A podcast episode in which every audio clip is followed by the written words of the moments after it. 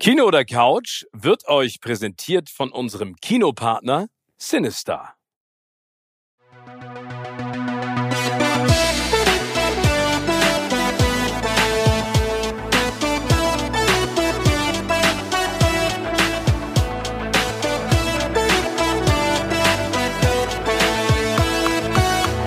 In meinem Podcast Kino oder Couch treffe ich jede Woche prominente Menschen aus den unterschiedlichsten Bereichen. Egal ob aus dem Sport, Musik, Kino, Serien oder Entertainment Business. Und gemeinsam sprechen wir über spannende Filme, Serien und das Leben. Und es wird die alles entscheidende Frage gestellt, Kino oder Couch.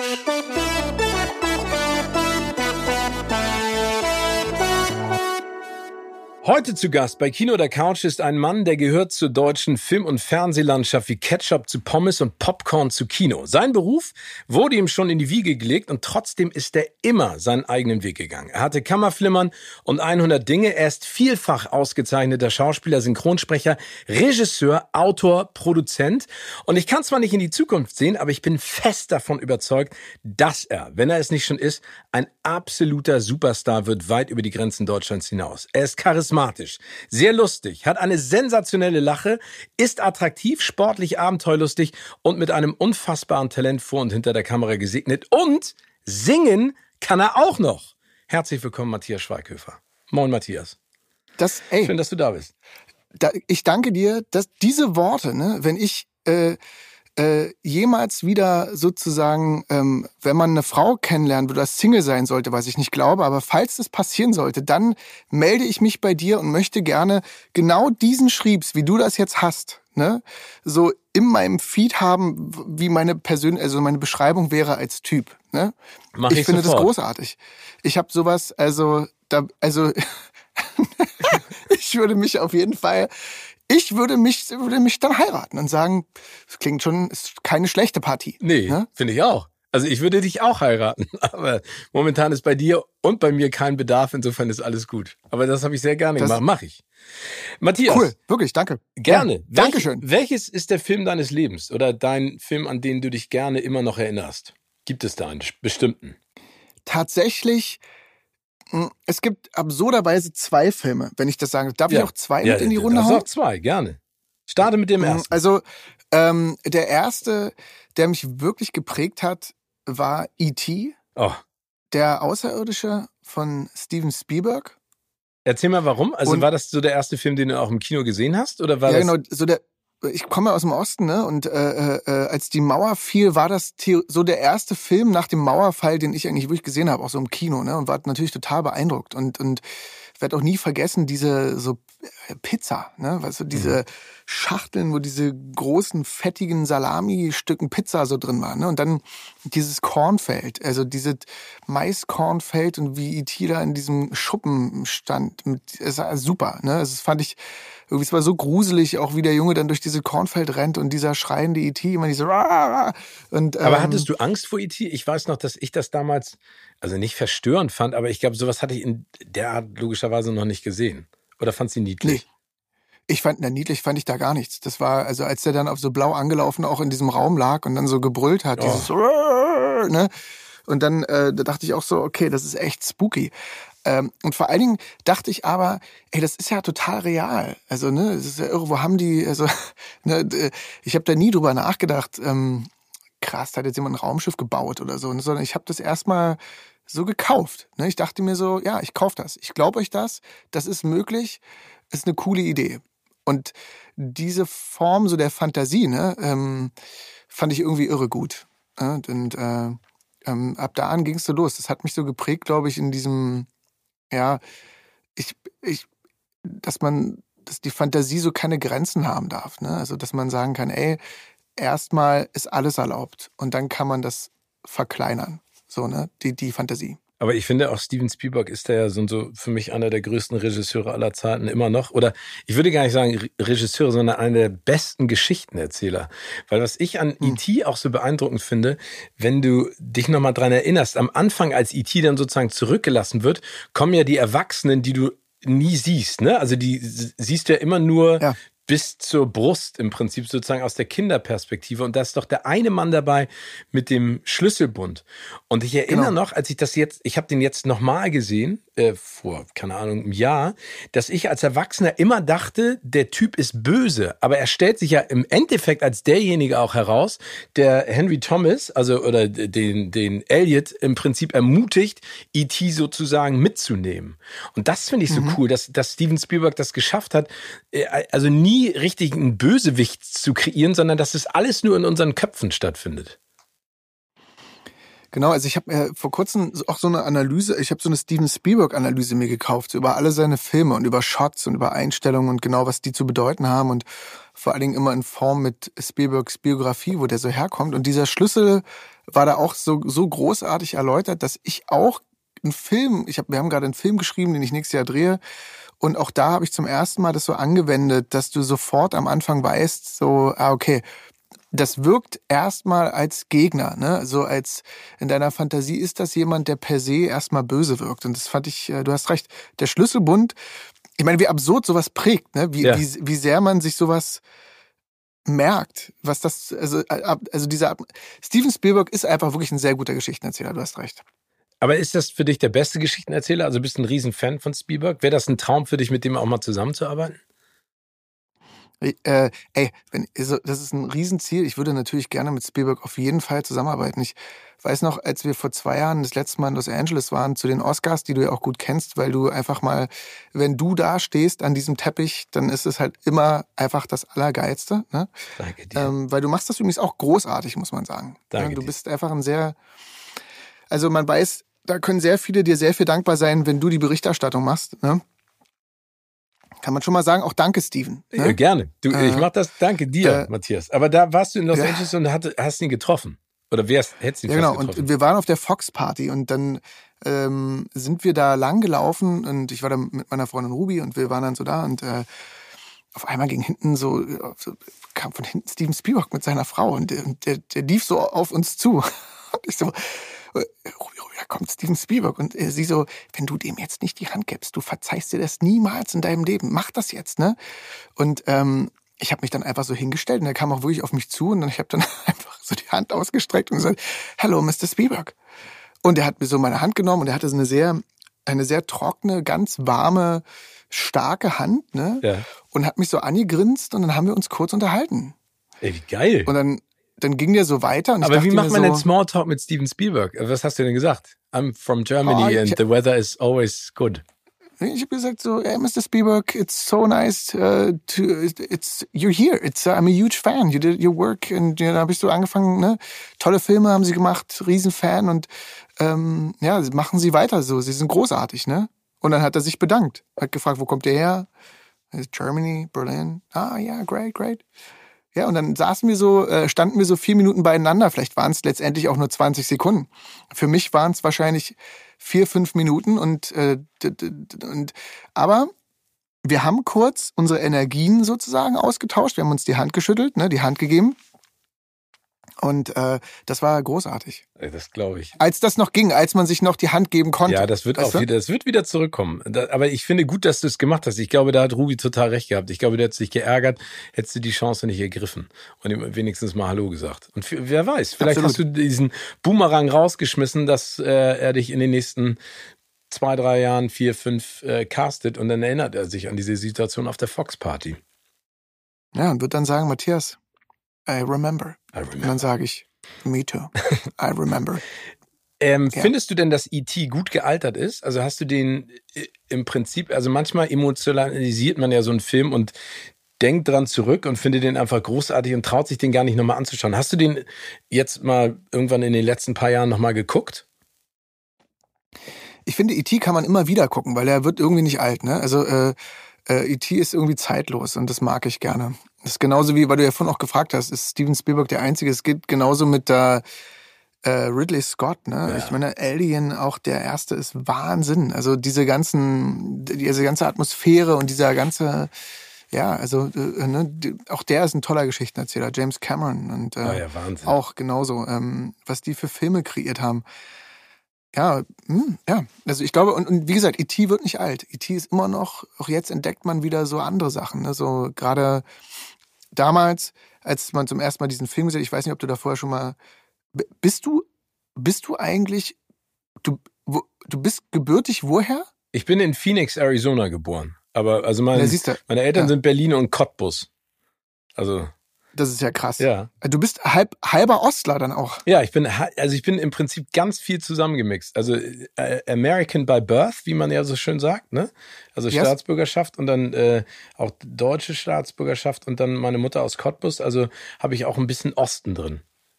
Ich bin sozusagen das, das vereinigte, die, die vereinigte äh, Ost-West-Achse. Und du bist dann auch äh, sozusagen, ähm, wann bist du, äh, wie lange hast du in Amerika gelebt? Nach deinem Birth? Äh, bis ich dreieinhalb, knapp vier war.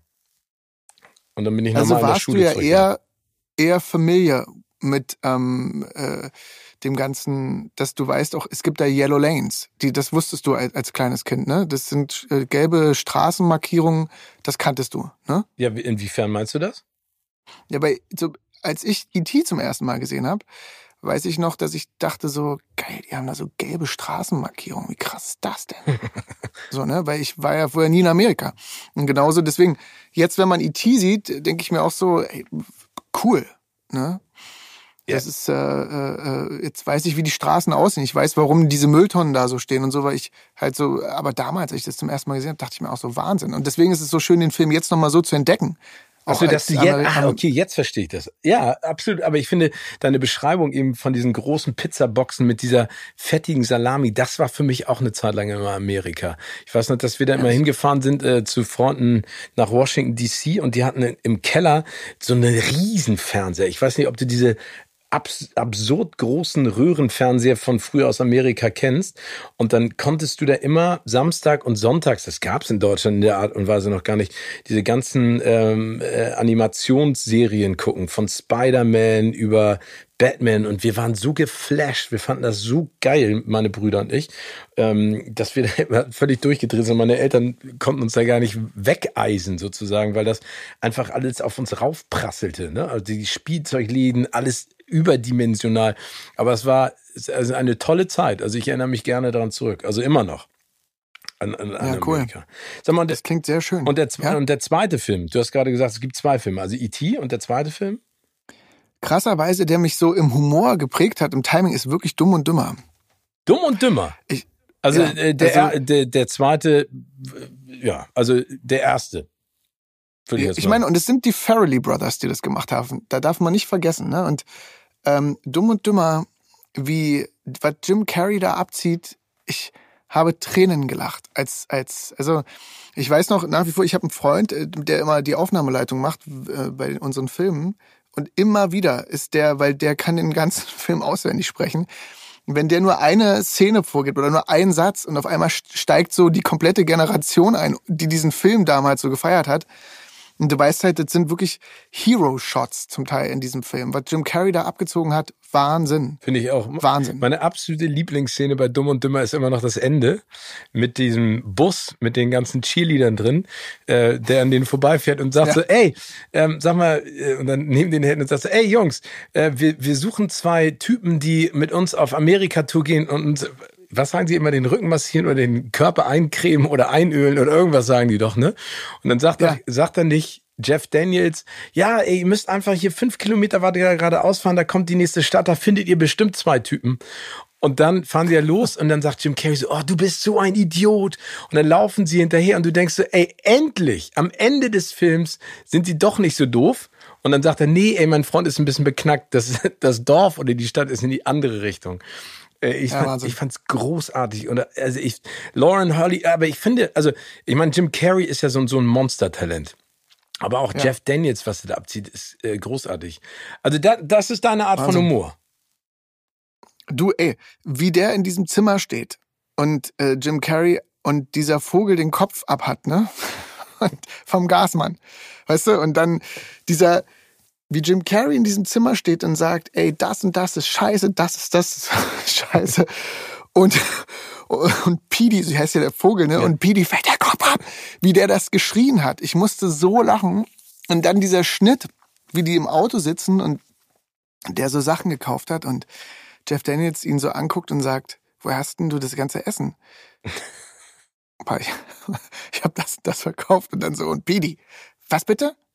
Hey, ich habe Pidi verkauft und Jeff Daniels fragt, wie hast du das gemacht? Und dann, dann ist so eine Einstellung, Jim Carrey dreht sich so um, guckt ihn an und sagt, ich habe ihn wieder hingekriegt.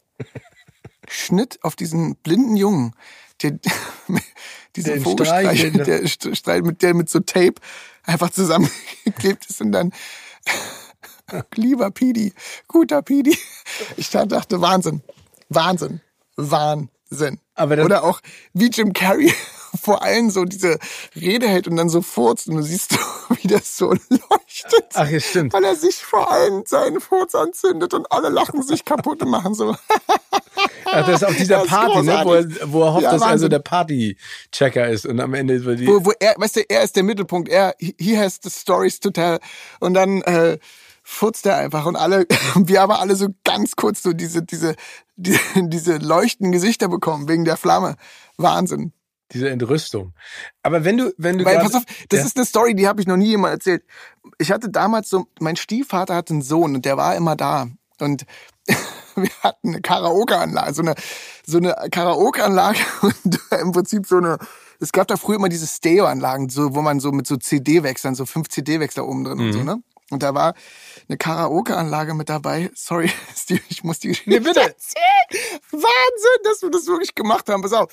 Und da war halt so ein Mikrofon und da gab's so verschiedene Einstellungen, auch so mit Hall und so, so Konzerthalle und so tralala, ne? Und dieser, die- dieser Sohn von meinem Stiefvater war da und der, der war so ein richtiger frecher Junge, so, ne, so. Und der konnte auf, auf, auf Go furzen. Und haben wir nachts wirklich um ein, zwei Uhr morgen die Anlage mal aufgedreht.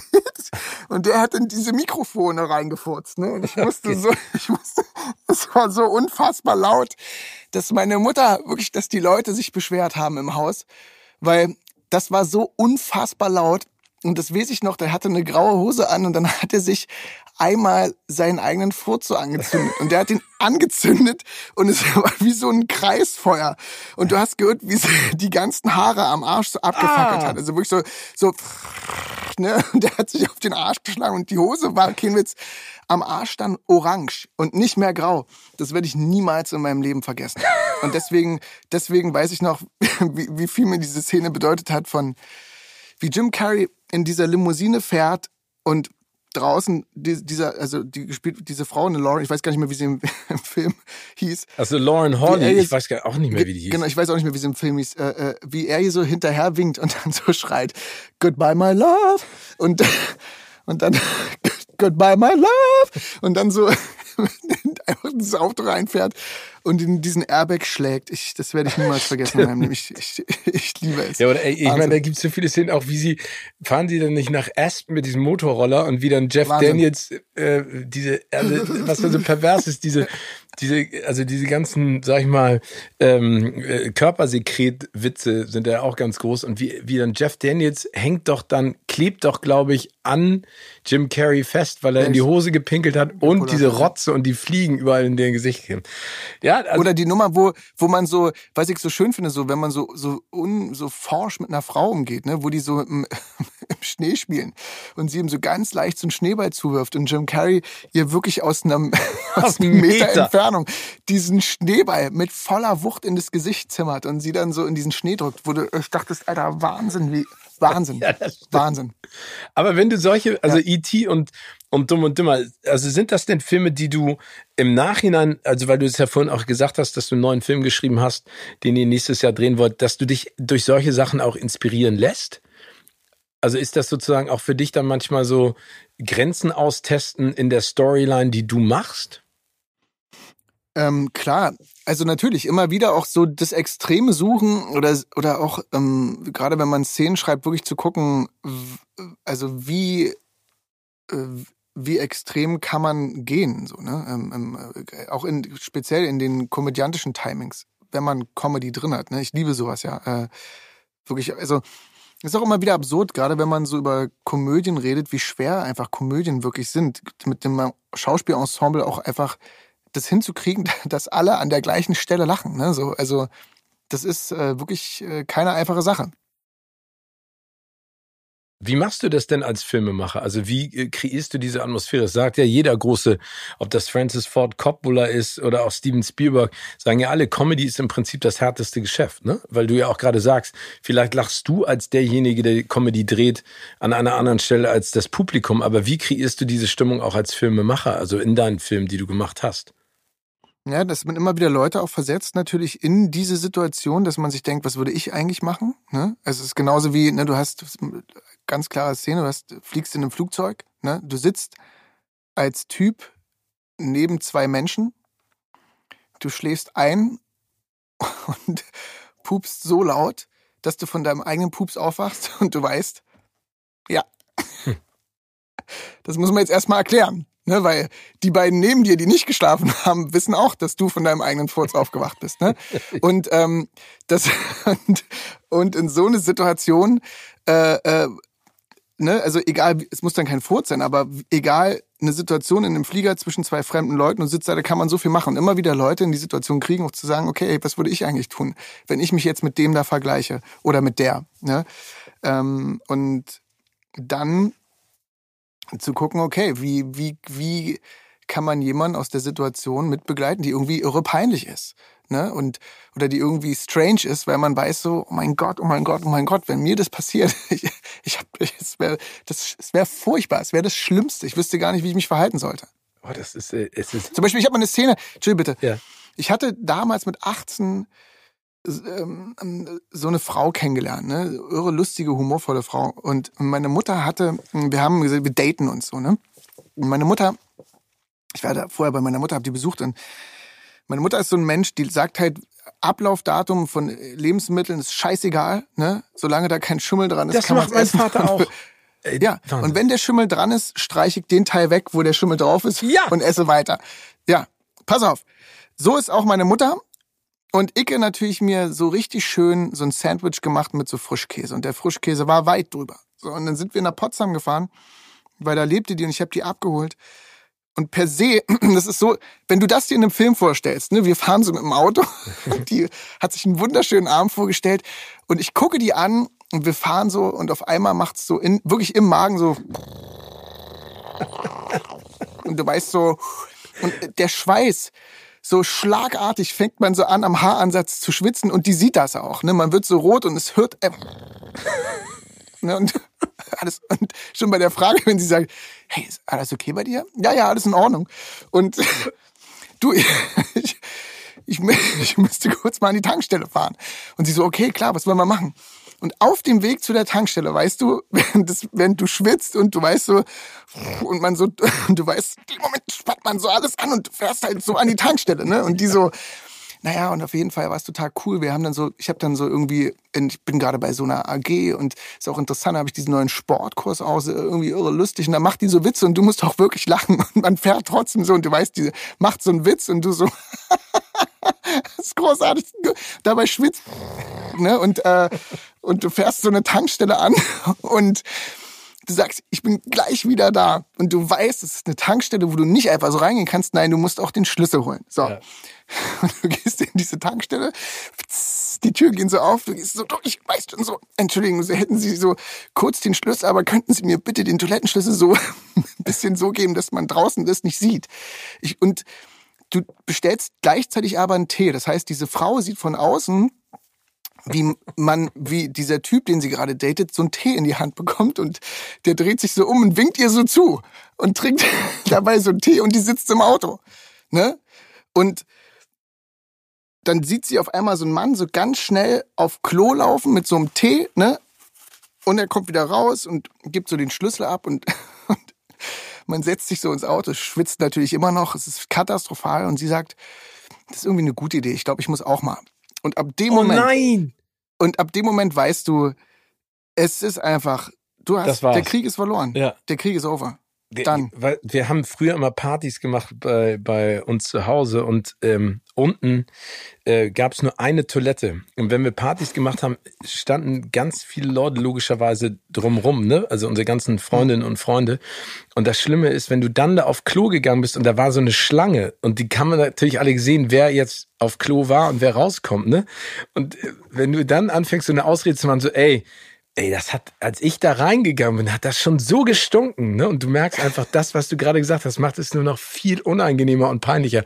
Oder die Geräusche, die dann rauskommen. Kennst du das, wenn du, ja, ja. Entschuldige, dass wir jetzt gerade über Pupse und sowas alles sprechen, es. aber wenn du dich hinsetzt und du weißt, da kommt jetzt erstmal richtig laut Luft raus, bevor überhaupt was anderes passiert. Und du drückst die ganze Zeit die Spülung, damit dieser Sound übertüncht wird. Ey, Aber das, ey, Steven, das ist doch das Schöne, wenn man sich so kennenlernt, zum ersten Mal in so einer Beziehung. Und du weißt so, es steht so der erste Urlaub an. So, äh, wisst du, so, man teilt sich so ein Zimmer irgendwo in Frankreich. Es ist relativ klein. Man sagt so, man fährt in die Stadt der Liebe und du weißt, dein Zimmer ist so 25 Quadratmeter groß, kostet irre 300 äh, Euro ja. pro Nacht. Und du denkst dir trotzdem so, ich mach das, ich finde die Frau so toll, wir sind jetzt schon sechs Monate zusammen, sieben Monate. War immer mal bei ihr, sie war bei mir, auch alle klasse und so. Aber jetzt fahren wir zum ersten Mal zusammen in Urlaub und du kommst rein, ne? Und dieses Klo ist natürlich direkt neben dem Bett. Und du guckst nach unten und siehst einfach so, der Türschlitz hat so 20 Zentimeter Luft. Oh nein. Und du weißt. Das funktioniert nicht. du, du weißt, ich muss, ich mach die Dusche an, den Wasserhahn und gib ihm. Ne? Ja. Und du weißt auch, äh, ab da lernt man sich kennen, ab da geht die Beziehung eigentlich. Und dann nimmst du noch zusätzlich Deo oder Parfum und sprühst dann auch noch nur das, was dann geruchsmäßig entsteht, ist nicht einfach, hilfreich. Man darf nicht, nee, man darf, man darf dann auch nicht, also einfach dieser Smurf, der dich begleitet, wenn du aus dem Klo rauskommst. ja. kann auch das Beziehungsende bedeuten. Ja, man relativ schnell. Aber da hat man im Prinzip alles offengelegt, ne? Da braucht man gar nicht Absolut. über. Also wenn man das gemacht hat und das eine Beziehung übersteht, dann ist alles gut. Oh, äh, das, ich, das erinnere ich auch noch, diese grauenhaften. Und vor allen Dingen, wenn dein Magen unkontrolliert an nicht nur dieses Brrr macht, sondern mit dir auch so unangenehm anfängt zu sprechen. Weißt du, wenn es dann ruhig ist im Auto, weil du mal nichts zu sagen hast, du machst so. Und dann sagst du, oh, was hast du denn gegessen? Ne? Und versuchst das dann irgendwie zu kontrollieren. Das ist nicht gut. Es ist nicht aber, gesund. Ey, als Szene, wenn du so schneidest, wie die Frau wirklich kurz nach unten guckt, so weißt du, so auf den, auf den Bauch, so und dann dir direkt ins Gesicht und dann aber, warst du das? ja, ja. ich glaube, ich habe Hunger. Was? Komm, lass uns was essen gehen. Oh nein. Ja, warum haben wir denn an der Tankstelle nichts gekauft? Ja, ja das hab, ich musste einen Tee trinken. Also in unserem hohen Alter ist es ja so, wenn dir sowas passiert und du weißt, da ist eine Toilette, ich weiß nicht, wie es dir geht, dann wird die Anspannung, also die Kontrolle über deinen Körper noch viel schlimmer, weil psychisch äh, entlädt sich mein kompletter Darm und meine Blase schon, weil die sich so aufs Klo freut. Ich weiß nicht, ob das bei dir schon so ist. Du bist ja noch viel jünger als ich. Aber nee. ne, also du fährst nee. diese 100 Meter zur Tankstelle hin und entspannst dich schon. Das darfst du halt nicht. Du musst diese Kontrolle weiterhin aufrechterhalten. Ja. Ja, ey, wie gesagt, mittlerweile bin ich auch so, ich, also das war, das war früher mit 18. Jetzt ich voll offensiv natürlich. Also jetzt wüsste ich auch so, ich habe sowieso generell, wenn das losgeht, bleibt dir nichts anderes übrig, als mit offenen Karten zu spielen, ne? Generell. Was sagst du denn dann? Dann sagst du, ich muss jetzt mal. Ja. Das dauert. Schatz, ja, du, äh, pass auf. Folgende Situation stellt sich uns dar. Ne? Entweder verbringen wir den Abend heute noch zusammen. Das bedeutet aber, Du musst jetzt stark ich sein. Kann, ich, kann, ich kann dir nur real sagen, ich habe Käse gegessen mit meiner Mutter, der war schlecht. Ne? Und ich glaube, ich, ich, ich entweder, entweder habe ich eine Lebensmittelvergiftung und ich brauchte nicht sagen, was das jetzt bedeutet. Diese Geräusche, die du da hörst, sind einfach fünf, fünf Liter Durchfall in meinem Darm und ich muss da jetzt rein, egal was passiert. Äh, und wenn du musst, dann jetzt, warte bis zur nächsten ja, Tankstelle. Genau ich hätte jetzt Zeit, theoretisch ähm, hätten wir jetzt Zeit, dass du noch ein bisschen auf Instagram hängst. Ansonsten bin ich erstmal weg. und hab keine Angst. Ich komme irgendwann wieder. Ja, und das wäre, glaube ich, und ich glaube, ab dem Moment weiß die, die Person auch im Auto, der Typ ist ehrlich. Ja. Finde ich irgendwie auch gut. Oder halt, sie denkt sich, ist das ekelhaft, aber ich glaube, dann wäre man, ist man nicht füreinander gemacht. Das stimmt. Und vielleicht ist das ja auch mal eine Idee für diese ganzen Dating-Portale dass man da nicht schöne Fotos hochlädt, sondern vielleicht mal ehrliche Geschichten reinschreibt. Absolut, weil da das ist das Leben, ne? Das ist ja du, ey. Das ist äh, äh, niemand hat dir gesagt, was das bedeutet, morgens nebeneinander mit Mundgeruch aufzuwachs- aufzuwachen. Ne? So schnell kannst du gar nicht im Bad sein, putzen und dich wieder hinlegen. Das stimmt. Nee, vor allen Ja. Dingen, das ist ja immer das, das ist ja das Interessante an Filmen. Da sieht das alles immer so romantisch aus, das Knutschen am Morgen. Die Realität ist ein bisschen anders. ja. Aber es macht ja Also nichts. keiner, keiner will das, aber jeder muss. Ja. Ne? Kommen wir mal zur Serie. ja, okay, schon. Matthias, wie, wie sieht's aus mit Serien? Weißt du, einfach nur, weißt du, morgens in die Küsse oder so, Schatz, oh Mann, du bist so süß, komm her, komm her, gut. Dann weißt du halt so, kannst du mich mal richtig küssen? Nein. Nein. Nein, ich kuschel nur. Ich drück dich. Oh, ich muss ganz kurz so- auf Toilette. Ja, ja. Ins Und Badezimmer. gleich wieder da. Ja. Ist dann frisch geduscht und äh, frisch geputzt. Sag, Äh, Lieblingsserie? Gibt's da eine? Du, du meinst, äh, in general. Ja, in general. Oder, oder gibt's da eine, die, die ganz besonders hervorsticht? Früher war es natürlich alles angefangen von A-Team zu wunderbare Jahre, ne? A-Team, also okay, A-Team und wunderbare Jahre. Also wunderbare A-Team, Jahre wunderbar- mit Fred MacGyver. Savage. Genau, Fred Savage. Wunderbare, wunderbare Jahre. Ey, äh, MacGyver, äh, äh, Knight Rider, ne? Ah, super. Baywatch. Alter, Trio mit vier Pamela Fäusten. Anderson. Was? Trio mit vier Fäusten, Colt für alle Fälle. Trio das fand ich so großartig. Stimmt, ein Colt für alle Fälle. The Colt Unknown Sievers. Stuntman. Mit Lee Majors. Wahnsinn. Äh, Das hast du auch gerne geguckt, alles. Ich, ich habe es geliebt, gesuchtet. Aber auch so Love Boat, da, da, da, da. Irgendwie war das irgendwie so ein cooles Feeling, 15.30 Uhr sich einen russischen Zupfkuchen reinzuhauen nach der Schule und dann Love Boat anzugucken. War irgendwie auch gut, weißt du? Aber hast du denn, also hast du das gemacht, weil einfach nach der Schule hast du Bock, dich ein bisschen zu entspannen oder hast du äh, Ja. gezielt geguckt? Also ich habe äh, Western von gestern, die ganzen Sachen habe ich eh alles früher reingepfiffen und dann gab's immer, das war meistens 17 Uhr oder sowas, dann hat meine Mutter für uns Bananenquark gemacht, das erinnere ich noch, und dann ein Okay. Toastbrot mit diesem Scheiblettenkäse, der eigentlich kein Käse Ja. ist, wie ich mittlerweile rausgefunden habe. Leider. Ey, genau. Und dazu Zervelatswurstsalami, Ja. du, aus der Verpackung 100 Stück, ja, ne? Ja, zusammengepresst in so schön in so schönen Plaste. Hier und noch den Käse aus der Plasteverpackung und einfach ab alles in und über den Toaster. Ich glaube ja auch, dass der Käse selber Plastik war. Also die Verpackung war genauso essbar wie der Käse selber. Absolut. Und das haben wir uns reingezogen jahrelang. Ich weiß, ja. Aber guck mal, was aus hab uns geworden Ey, oder ist. wer ist hier der Boss? Auch wer ist hier der Boss war fantastisch. Fand ich Ja. auch. Aber also diese ganzen, und bist du denn jetzt mittlerweile auch jemand, der Serien verfolgt und sich das anguckt? Oder ist das eher etwas, was du zeitmäßig auch gar nicht schaffst? Tatsächlich bin ich gar nicht so der Serienjunkie. Also ähm, die letzte Serie, die ich wirklich richtig durchgesuchtet habe, war Haunting on Hill House. Das habe ich geliebt, fand ich großartig auf Netflix und Ja. äh, Loki. Loki fand ich auch großartig. Ah, mit, äh, auf Disney Ähm, Plus mit, äh, mit Tom Hiddleston. Wahnsinn, der hat das so toll gespielt. Da waren echt gute Sachen dabei. Auch Owen Wilson mal wieder großartig.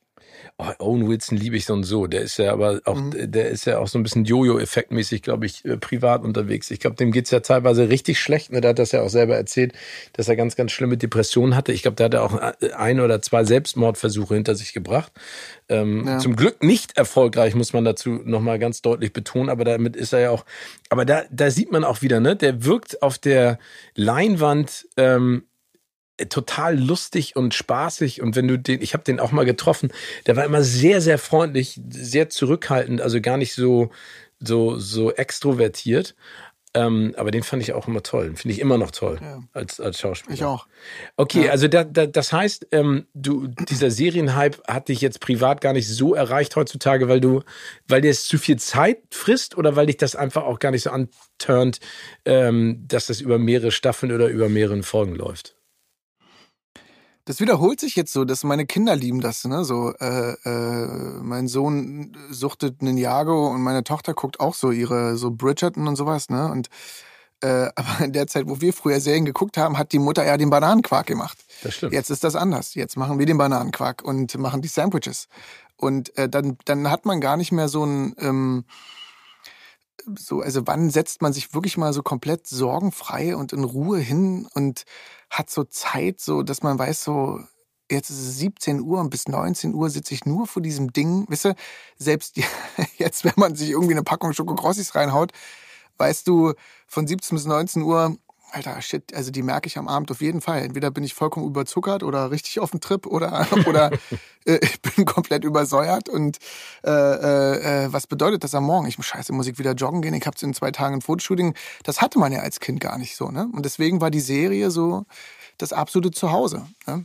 Okay, also ist das für dich im Prinzip, also du hast es ja gerade gesagt, bist du jemand, der da einen ganz klaren Ablauf hat? Also wenn du jetzt ein Fotoshooting hast oder einen Dreh, dass du dich da sportlich komplett fit hältst? Also ist sozusagen die Serie eher eine sündige Zeit für dich als, als eine entspannte?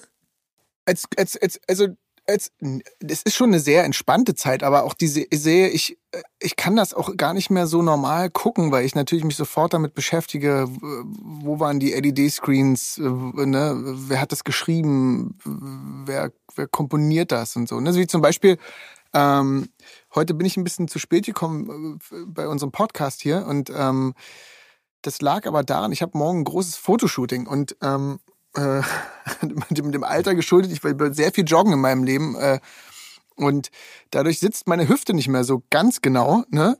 Und ich kann nur bestimmtes Hüfttraining machen, um, meine, um meinen Rücken so ein bisschen zu stabilisieren. Das ging heute nur vor diesem Podcast und deswegen war ich zu spät.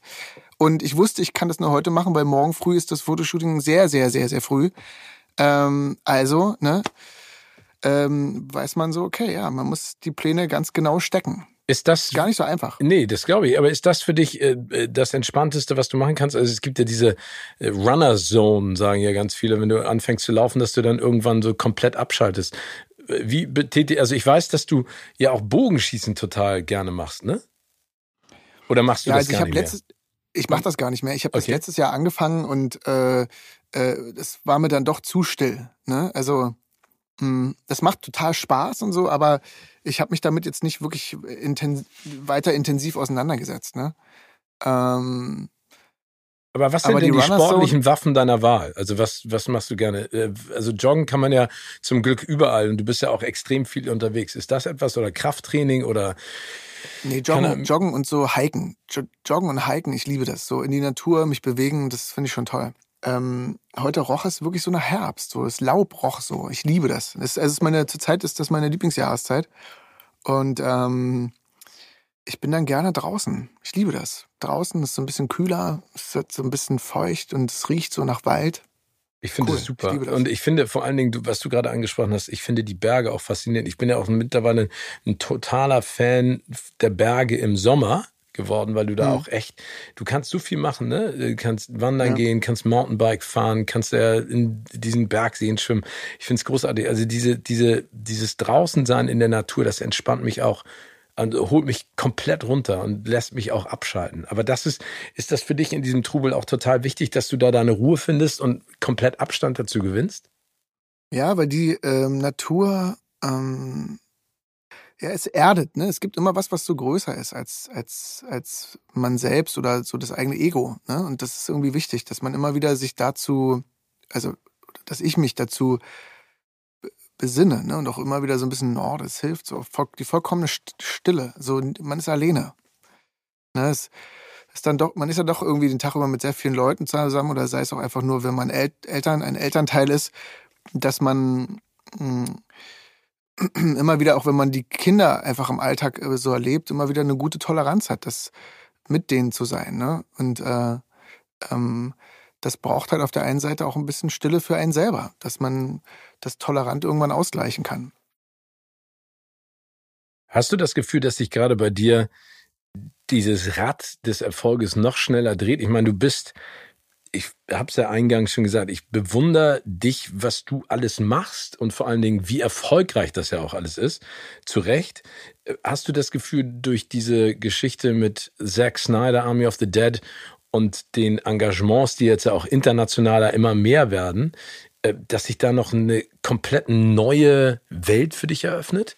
Oder bist du gut gewappnet für das, was du mittlerweile auch in Deutschland kennengelernt hast durch deinen Status? Hm.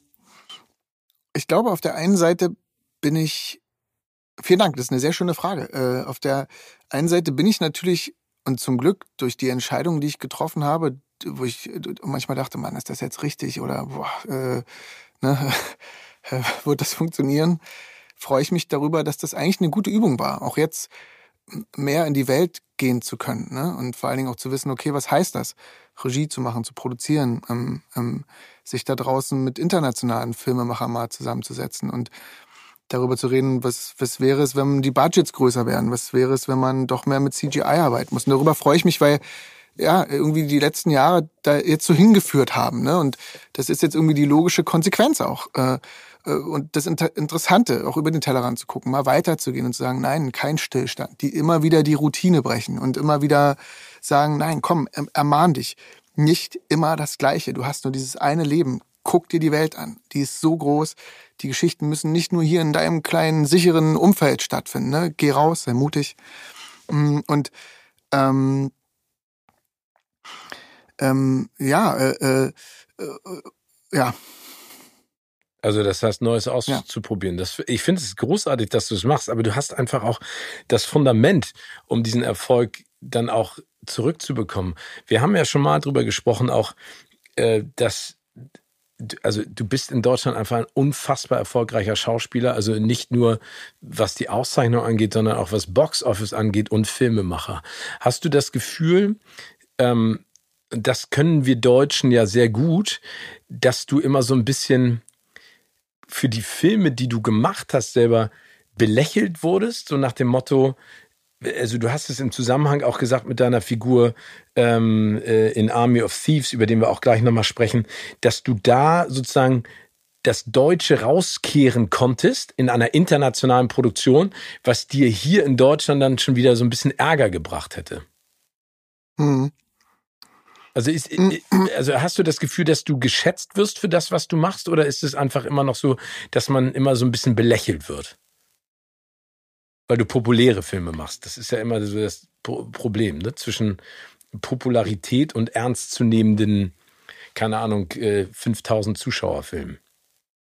Ja, also ich glaube, ich habe die letzten Jahre gerade auch was in der Zeit, vor allen Dingen mit Covid, ne, mich wirklich viel mit asiatischer Lebensweise beschäftigt und ähm, viel gelesen und, und, und viel darüber nachgedacht, so, ne? Und immer wieder, das hilft sehr, diese Asiaten, die auch sagen, ey, pass auf, vergleich dich nicht. Und wenn du was machst, mach es zu 100 Prozent. Genauso wie jemand, wie ein Sushi-Meister erstmal ein halbes Jahr lernt, äh, Messer zu schärfen. Ne? Also ich meine, äh, äh eine Teezeremonie über zwei, drei Stunden nur damit zu verbringen, zu sagen, ey, die Tasse ist warm. Wie riecht es? Wie, wie, bringt man so äh, Wasser in so eine Kanne und dann mit deinem Gegenüber in einem Raum zu sein und den zu fragen, darf ich dir was sagen? Und der sagt dann, ja, nein, nee, jetzt gerade nicht. Jetzt möchte ich gerne gerade, dass wir nicht reden. Und ähm, was passiert dann so mit einem? Ne? Und das hat mir viel geholfen zu sagen, auch okay, ey, ähm, ich verstehe das und ich verstehe, dass die Leute zum, meine Filme manchmal auch doof finden und so. Ne? Und ich habe die gemacht aus dem Grund, ich habe mich dafür entschieden, die zu machen, weil es für mich in der Zeit irgendwie eine Form war, mich auszudrücken. Vielleicht war es auch eine Form, mein Ego zu polieren. Vielleicht ähm, habe ich gemerkt, so, okay, was sind eigentlich, was ist mein Antrieb, auch zum Teil bestimmte Sachen zu machen? Oder auch einfach nur zu sagen, ey, ich will das mal versuchen, ob ich das schaffen kann. Ne? Und natürlich wird man, wenn man in die Öffentlichkeit geht, dafür ähm, also es gibt Meinungen, ne, die dann halt sagen, nee, ich finde es doof, ist irgendwie langweilig, ist irgendwie doof, der Typ nervt. Und aber wiederum gibt's halt auch Leute, die sagen, ey, vielen Dank, ähm, das war eine sehr schöne Zeit. Und ich glaube, was ich gelernt habe, ist, um deine Frage zu beantworten, die Entscheidung, die ich getroffen habe, zu, ne, dass man sagt, ey, ich habe mich bewusst entschieden, an diesem Zeitpunkt das zu tun, was ich da gemacht habe, und dahinter stehe ich, egal ob es gefällt oder nicht. Und mit der Entscheidung, glaube ich, ist man fein, weil alles andere kann man gar nicht ändern. Ne? Und ähm, wir haben gelernt, du weißt es ja auch, es geht ja auch, auch so, in diesem Land ist es total schwierig, wenn man neue Dinge ausprobiert, die genau aus dieser Routine rausgehen. Dinge, die man kennt, Dinge, die Mut bedeuten, ne? Dinge, die, da ist ja ähnlich wie, dass man sagt, okay, ich verändere von heute an mein ganzes Leben. Und man macht das und Leute um einen drumherum kommen auf einmal damit gar nicht mehr klar, finden dich vielleicht auch doof, aber für dich hast du die Entscheidung getroffen zu sagen, nee, ich möchte vielleicht noch was anderes kennenlernen, auch von mir selber. Und genauso ist es mit dieser Filmwelt. Mm, es ist schwierig in Deutschland Genre zu machen, schwierig Genres zu machen wie die Amerikaner, Thriller, Horror, äh, Sci-Fi, ne, äh, Adventure, äh, weil wir die Gelder dafür gar nicht haben. Aber als Schauspieler und als Regisseur willst du die Welten ja trotzdem kreieren. Ne? Man will die ja trotzdem erleben, künstlerisch. Und nicht nur irgendwann auf historischen Filmen hängen bleiben oder auf ähm, ähm, nur Arthouse geschildert über irgendwie soziale Brennpunkte, was total wichtig ist, aber nicht nur. Ne? Das, äh, wo bricht man die Routine? Und und natürlich ist es manchmal traurig, wenn man dann, weil ich bin jemand, der versucht zu sagen, und das ist vielleicht auch der amerikanische Anteil in mir, ey, ähm, die Idee ist fantastisch, los, go for it. Ja, aber das ist ja, ja super, oder, erhalt dir das bloß. Ich finde es ja total so, ja, wichtig, so zu denken und auch so zu agieren. Ja, weil es auch mit dem Osten zu tun hat. Ne? Wir hatten ja eine Grenze und uns wurde gezeigt, so bis hierhin und nicht weiter. Aber ich lasse, will mir das gar nicht sagen, bis hier und nicht weiter, weil warum nicht weiter? Ne? Also warum nicht weiter? So, ne? Und ja, Entschuldige bitte, weil, weil du hast absolut recht, weil dieses Belächeln, und das ist aber auch irgendwie schön, ich mag das belächelt zu werden, weil es immer wieder bedeutet, man darf so in die Underdog-Position. Ne? Es gibt diese Championship-Kämpfe im Boxen, wo einer kommt aus irgendwoher, den du nicht kennst, und der macht den einen Punch und der wird Champion. Ja, das ist die, diese das großartige Geschichte auch von Rocky, ne? Also das, was Sylvester ja. Stallone damals geschrieben hat, fand ich auch top. Aber sind diese. Aber, aber, ja? aber ganz kurz, aber ja. man kommt da auch nur hin mit harter Arbeit. Ja, ne? ja, und absolut. Ich habe vor kurzem auch so gedacht, so, und das finde ich schön. Kein One-Hit-Wonder, ne? Kein zufällig, sondern halt zu sagen, ey, okay, harte Arbeit bringt dich dahin. Ne? Und nicht nur Glück. Viel Glück auch. Ja, aber ich glaube, aber ich glaube, dass, ich finde, da hast du einen ganz wichtigen Punkt. Ich glaube, auch wenn Leute von außen das betrachtest, was du machst oder was ich mache oder was andere machen, dass die immer nur den Erfolg sehen und dann immer sagen, ja, das möchte ich auch machen. Aber die Arbeit, die dahinter steckt, ne, wie lange man das auch schon macht. Ich meine, überleg mal, wie lange du schon, äh, sag ich mal, in der Schauspielerei und auch hinter der Kamera tätig bist. Das ist ja der absolute Wahnsinn. Oder, oder ich, dass die Leute immer sagen, ja, das war reines Glück. Aber du musst dir, und das klingt dann immer so doof, auch das Glück glaube ich, erarbeiten oder zumindest zu so einem Punkt kommen, wo es dann in deine Richtung geht und dann musst du einfach zupacken. Also das ist ja wie bei Army of the Dead äh, genauso gewesen. Das ist ja nicht Glück, sondern es ist Können, das, was du in Deutschland bereits auf die Beine gestellt hast dass du dann ein Casting machst für, äh, für Zack Snyder und die dich nehmen in dieser Rolle, das ist ja großartig, aber du hast ja den Weg dahin sozusagen selber zementiert oder wie man das auch immer nennen möchte. Und ja. Sind diese beiden also heißt das Ikigai und äh, Ichigo Ichi oder sowas? Was ja, du genau. gemacht hast? Und da, da, das ja, sind japanische Lebensphilosophien? Ja, also so das Ikigai ist sowas, das, es gibt so ein paar Bücher über Ikigai, die auch so anhand von so Hundertjährigen so äh, geschrieben worden sind, warum die so alt geworden sind und so, ne? Und äh, geht so um Bewegung und sozialen Kontakt und, und, ähm, und da stehen halt viele Sachen drin, ne, also äh, immer wieder so als Beispiel, man fährt so zur Arbeit, ne? Und, und oder beziehungsweise du machst dich morgens auf den Weg und auch ich habe dazu gehört und man kriegt so schlechte Laune, ne? So. Ja. Und man ist dann so unterwegs und, und man hat so schlechte Laune und auf immer ist man in diesem Stress drin und dann ist man so gestresst, ne? Und äh, dann hat man so zwei, drei Stunden von so, ah, ja, ne? Man ist so in diesem Mut und so, ne? Und was die Japaner machen, und die sagen, du, pass auf, das Interessante ist, du, der dir dieses Buch jetzt liest, du weißt nicht, ob du morgen früh aufwachst. Und das ist eine ganz unangenehme Wahrheit, weil das weiß niemand von uns. Ne? Und aber immer wieder ermahnen die einen damit zu sagen, du hast keine Ahnung, ob du morgen früh aufwachst. Wenn das heute dein letzter Tag wäre, willst du jetzt zwei Stunden gestresst sein? Aus welchem Grund? Was stresst dich jetzt gerade? Ja. Und das Schöne ist, wenn man darüber nachdenkt, denkt man sich auch, warum mache ich das eigentlich gerade so? Warum kann ich jetzt nicht entspannt sein und, und sagen, pff, also, ne? Und immer wieder, und darum geht's, was, was die Japaner oder was ich gelernt habe, durch immer wieder zu sagen, ey, egal wie ich jetzt gerade drauf bin oder egal was mich von außen treibt, bleib innen. Sei entspannt, guck dir das an. Es ist, es ist nicht alles so wichtig. Ne? Und ähm, ähm, wenn ich innen stabil bin. Und ähm, bist ja, du innen stabil? Ich bin innen überhaupt nicht stabil, nee. äh, äh, aber äh, ich versuche mein Bestes. Ne? Und, und ich merke auch so, ich finde das interessant, dass ja, das es macht total Spaß, ne? Weil nur als Beispiel so, äh, ich war immer jemand so, der der so sehr seine Regeln braucht und ich bin sehr ordentlich, ne? Und wenn man so Ordnung zerstört, krieg ich so einen leichten Hieper, ne? So, ne, ne so. Äh, und mittlerweile weiß ich aber, zum Beispiel, wenn ich jetzt irgendwo hinfahre, nehme ich immer jeden Tag einen anderen Weg. Und wenn ich vor dieser Straße stehe und mir denke, nee, du musst jetzt schnell da sein, fahre ich trotzdem links irgendwo anders lang. Oder ich gehe joggen und laufe irgendwo anders lang, um nur um zu wissen, ich habe das am Tag wirklich gemacht. Ich habe meine Routine einmal durchbrochen und mal gucken, wo es mich hinführt. Aber das ist, das ist echt spannend. Ich finde, weil, weil ich bin da komplett das Gegenteil mittlerweile, weil ich auch viel unterwegs bin, dass ich an bestimmten Orten für mich so eine Routine entwickle, um so ein bisschen das heimatliche Gefühl dabei zu haben. Aber das äh, klingt äh, gut, was du gerade sagst, dass man mit der Routine bricht. Um einfach das auch interessant zu gestalten und vielleicht auch dieses Gefühl des Erlebens und des Lebens ja. noch, noch zu steigern, oder? Ja, genau. Also wisst ihr, genauso wie man sagt, man geht immer in ähnliche Restaurants, sei es in Hamburg, Berlin. Ne? Ja. Aber was ist, wenn man auf einmal zu der Freundin sagt, weißt du was, wir checken die nächsten vier Wochen, gehen wir nur mal in Eckkneipen und trinken da mal so äh, einfach so ein Bier.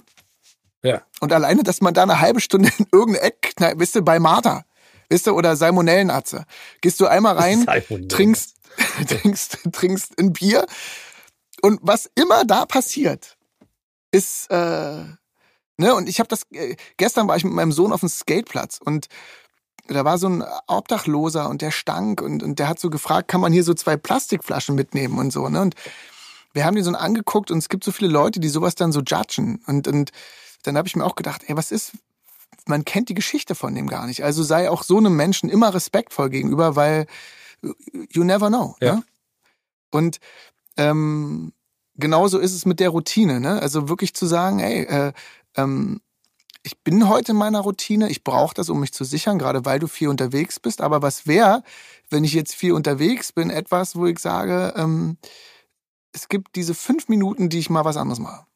Das ist super. Finde ich total inspirierend, finde ich auch wichtig. Ich glaube, das sind so diese Impulse. Manchmal ist ja auch eine Routine eine Art, und das ist jetzt auch überhaupt nicht wertend, eine, eine Art von, äh, sag ich mal, äh, Faulheit. Ne, dass man einfach sagt, also wenn dann schon alles anders ist, dann muss das wenigstens funktionieren. Aber das, das werde ich beherzigen. Ja, und vor allen Dingen mit Trennung zum Beispiel auch, ne? Beziehung.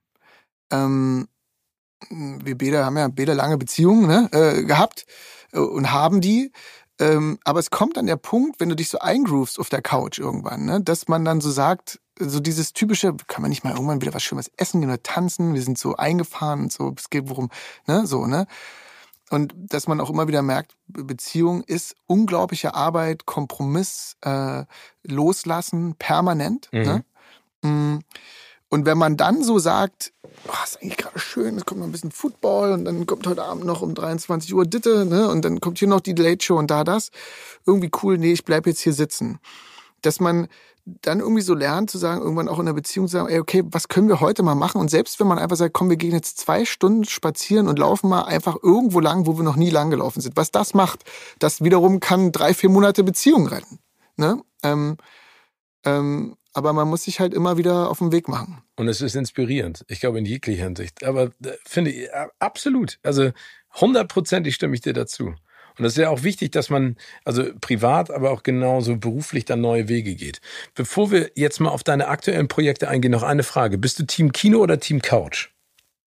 Was Filme angeht. Serien bist du ja nicht so, aber Filme, guckst du die lieber im Kino oder lieber auf der Couch? Ich kann dir die Frage, also das ist eine, das ist eine richtig fiese und beschissene Frage. Danke, Steven. Ne, äh, äh, das ist so wie, ähm, moderierst du lieber das oder äh, moderierst du lieber das? Und dann würdest du sagen, na, naja, da komme ich in Teufels Küche. Ich leg auf. Ja. Piep, piep, piep. nee, ähm, ähm, äh, zwei Dinge. Ja. Ähm, Kino ist wichtig, weil es ähm, du bist ist eine coole, Sozi also äh, sozialer Brennpunkt, wo man sich zusammen trifft und was erlebt. Ne, ist eine tolle soziale Umgebung, so, was kulturelles finde ich großartig. Du erlebst mit anderen Menschen in einem Raum was zusammen, ist wichtig. Ne? Und was du machst, ist, du guckst auf eine große Leinwand und es hat eine heroische Wirkung, weil ist alles überdimensional. Große Gesichter, große Bilder, große Momente, ne, so. Und das ist wichtig, glaube ich, auch für die eigene Persönlichkeit, weil man weiß so, oh, es ist so larger than life. fantastisch. Couch wiederum ist auch gut, aber der Schauspieler ist eher so mein Buddy. Der Film ist so auf Augenhöhe. Mhm. Ne, es sind so, ist nichts, kommt drauf an, was du halt zu Hause für einen Fernseher hast. Äh, da kann es auch larger than life sein, aber Couch wiederum hat was Schönes, so ist es so heimelig. Es regnet draußen, man hat ein paar Kerzen an, man guckt was kriecht so genau in diese Momente, die wir vorhin beschrieben haben. Ne? So, oh, es ist gerade sorgenfrei. Und das Wichtigste aber an beiden Sachen ist, ich gebe die Realität draußen vor der Haustür ab oder ich gebe die Realität draußen vom Kinosaal ab. Und habe jetzt zwei Stunden Zeit, darin zu verschwinden. Und deswegen würde ich immer beides nehmen. Ne? Es ist beides hat es hat irgendwie was Tolles, weil du kannst mit beiden äh, ja, zwei Stunden kurz mal jemand anders sein. Hast du das Gefühl, dass Filme dann auch anders wirken? Total, klar. Also äh, zum Beispiel bei Army of Thieves, bei meinem Film, äh, Hans Zimmer ist der der Composer und Hans war in Twickenham. Ich habe in Berlin gemischt und er war in Twickenham und wir waren immer so remote parallel zugeschaltet und Hans hat irgendwann gesagt, Matthias, danke für dieses cineastische Erlebnis. Äh, äh, da habe ich mich sehr gefreut und äh, und Hans hat gesagt, ey, guck mal, hier sind 52 Boxen in Twickenham und der, man muss dazu sagen, der Score ist wirklich fantastisch, ne? Und die ganzen Sounds, der Saves in dem Film und Kann ich auch nur Film bestätigen. Ich habe den Film ja schon gesehen. Es ist und äh, macht macht noch viel mehr mit mit so cooler Musik. Genau. Und wenn du dann aber richtig mal reingehst ne, und das siehst und so Dolby Atmo 7.1 hörst, ne, fucking Wahnsinn. Und dazu dieser Score von Hans Zimmer, wenn du auf einer riesen Leinwand guckst und dir ballert aus 52 ähm, Boxen diesen Film entgegen. Das ist so krass, dass du wirklich auch wieder denkst, okay, es gibt, ähnlich wie Dune auch jetzt, ne, es gibt Filme, die sind fürs Kino gemacht. Das musst du so machen. Ich habe eine sehr gute Heimanlage auch. Schade für die Nachbarn, hm. aber da müssen sie durch. Ne? Äh, äh, aber natürlich, das, äh, ja, das Erlebnis ist toll. Army of Thieves. Also ich meine, alleine mit Zack Snyder zu drehen, ist ja schon ähm, a dream come true, glaube ich. Und kam für dich ja auch völlig unerwartet. Du hast das Casting gemacht und hast dann relativ schnell auch die, die Rolle bekommen. Äh, du hast es schon ein paar Mal erzählt, aber wie war denn jetzt auch dann, also du bist ja auf Steven Spielberg zugegangen, hast ihm Hallo gesagt, bist du auch auf Zack Snyder zugegangen, hast gesagt, ey, ähm, kann ich nicht auch mal was machen? also aus diesem Universum, also mit der Figur, oder war das seine Idee? Mm, also die Zeit mit Zack war toll, weil er wir waren ja ein großes Schauspielerensemble und für mich war es natürlich so, weil alle anderen Kollegen, die da waren, kannten die amerikanische Drehart natürlich sehr, angefangen mit Dave Bautista, ne? Äh, und Bist Dave du mit denen eigentlich gut befreundet? Also hast du die Nummer von Dave Bautista? Ja. Ja, genau. Wir schreiben ab und zu und äh, halten uns so auf dem Laufenden und äh, ähm, auch die Ella Purnell und so. Also es gibt eine, die hat so in Army gespielt, die spielt den Coyote, die heißt Nora Aneseda, also Nora Aneseda und ähm, mit der bin ich richtig gut befreundet, so äh, und auch mit ihrem Freund, der heißt Guy Burnett und äh, ja, es ist äh, wir sind so eine kleine Gang. Und für mich war es aber sehr interessant, weil ich noch nie an so einem riesen Set war. Deswegen war ich halt sehr wissbegierig und habe mich da auch richtig reingehauen, weil ich dachte so, okay, ich will das unbedingt alles aufsaugen, mitnehmen und erfahren, wie das so läuft. Und das hat Zack halt gesehen. Und Zack hat oft so in Einstellungen halt auch gesehen, wenn er irgendwelche Fahrten gemacht hat oder wenn er mit seiner Kamera irgendwo hinkam. Er wusste, wo, wo, er wusste, er hat, also, er hat mir angesehen, dass ich weiß, wo die Schnitte in der Szene liegen. Ne? Also ich wusste, wo man schneidet.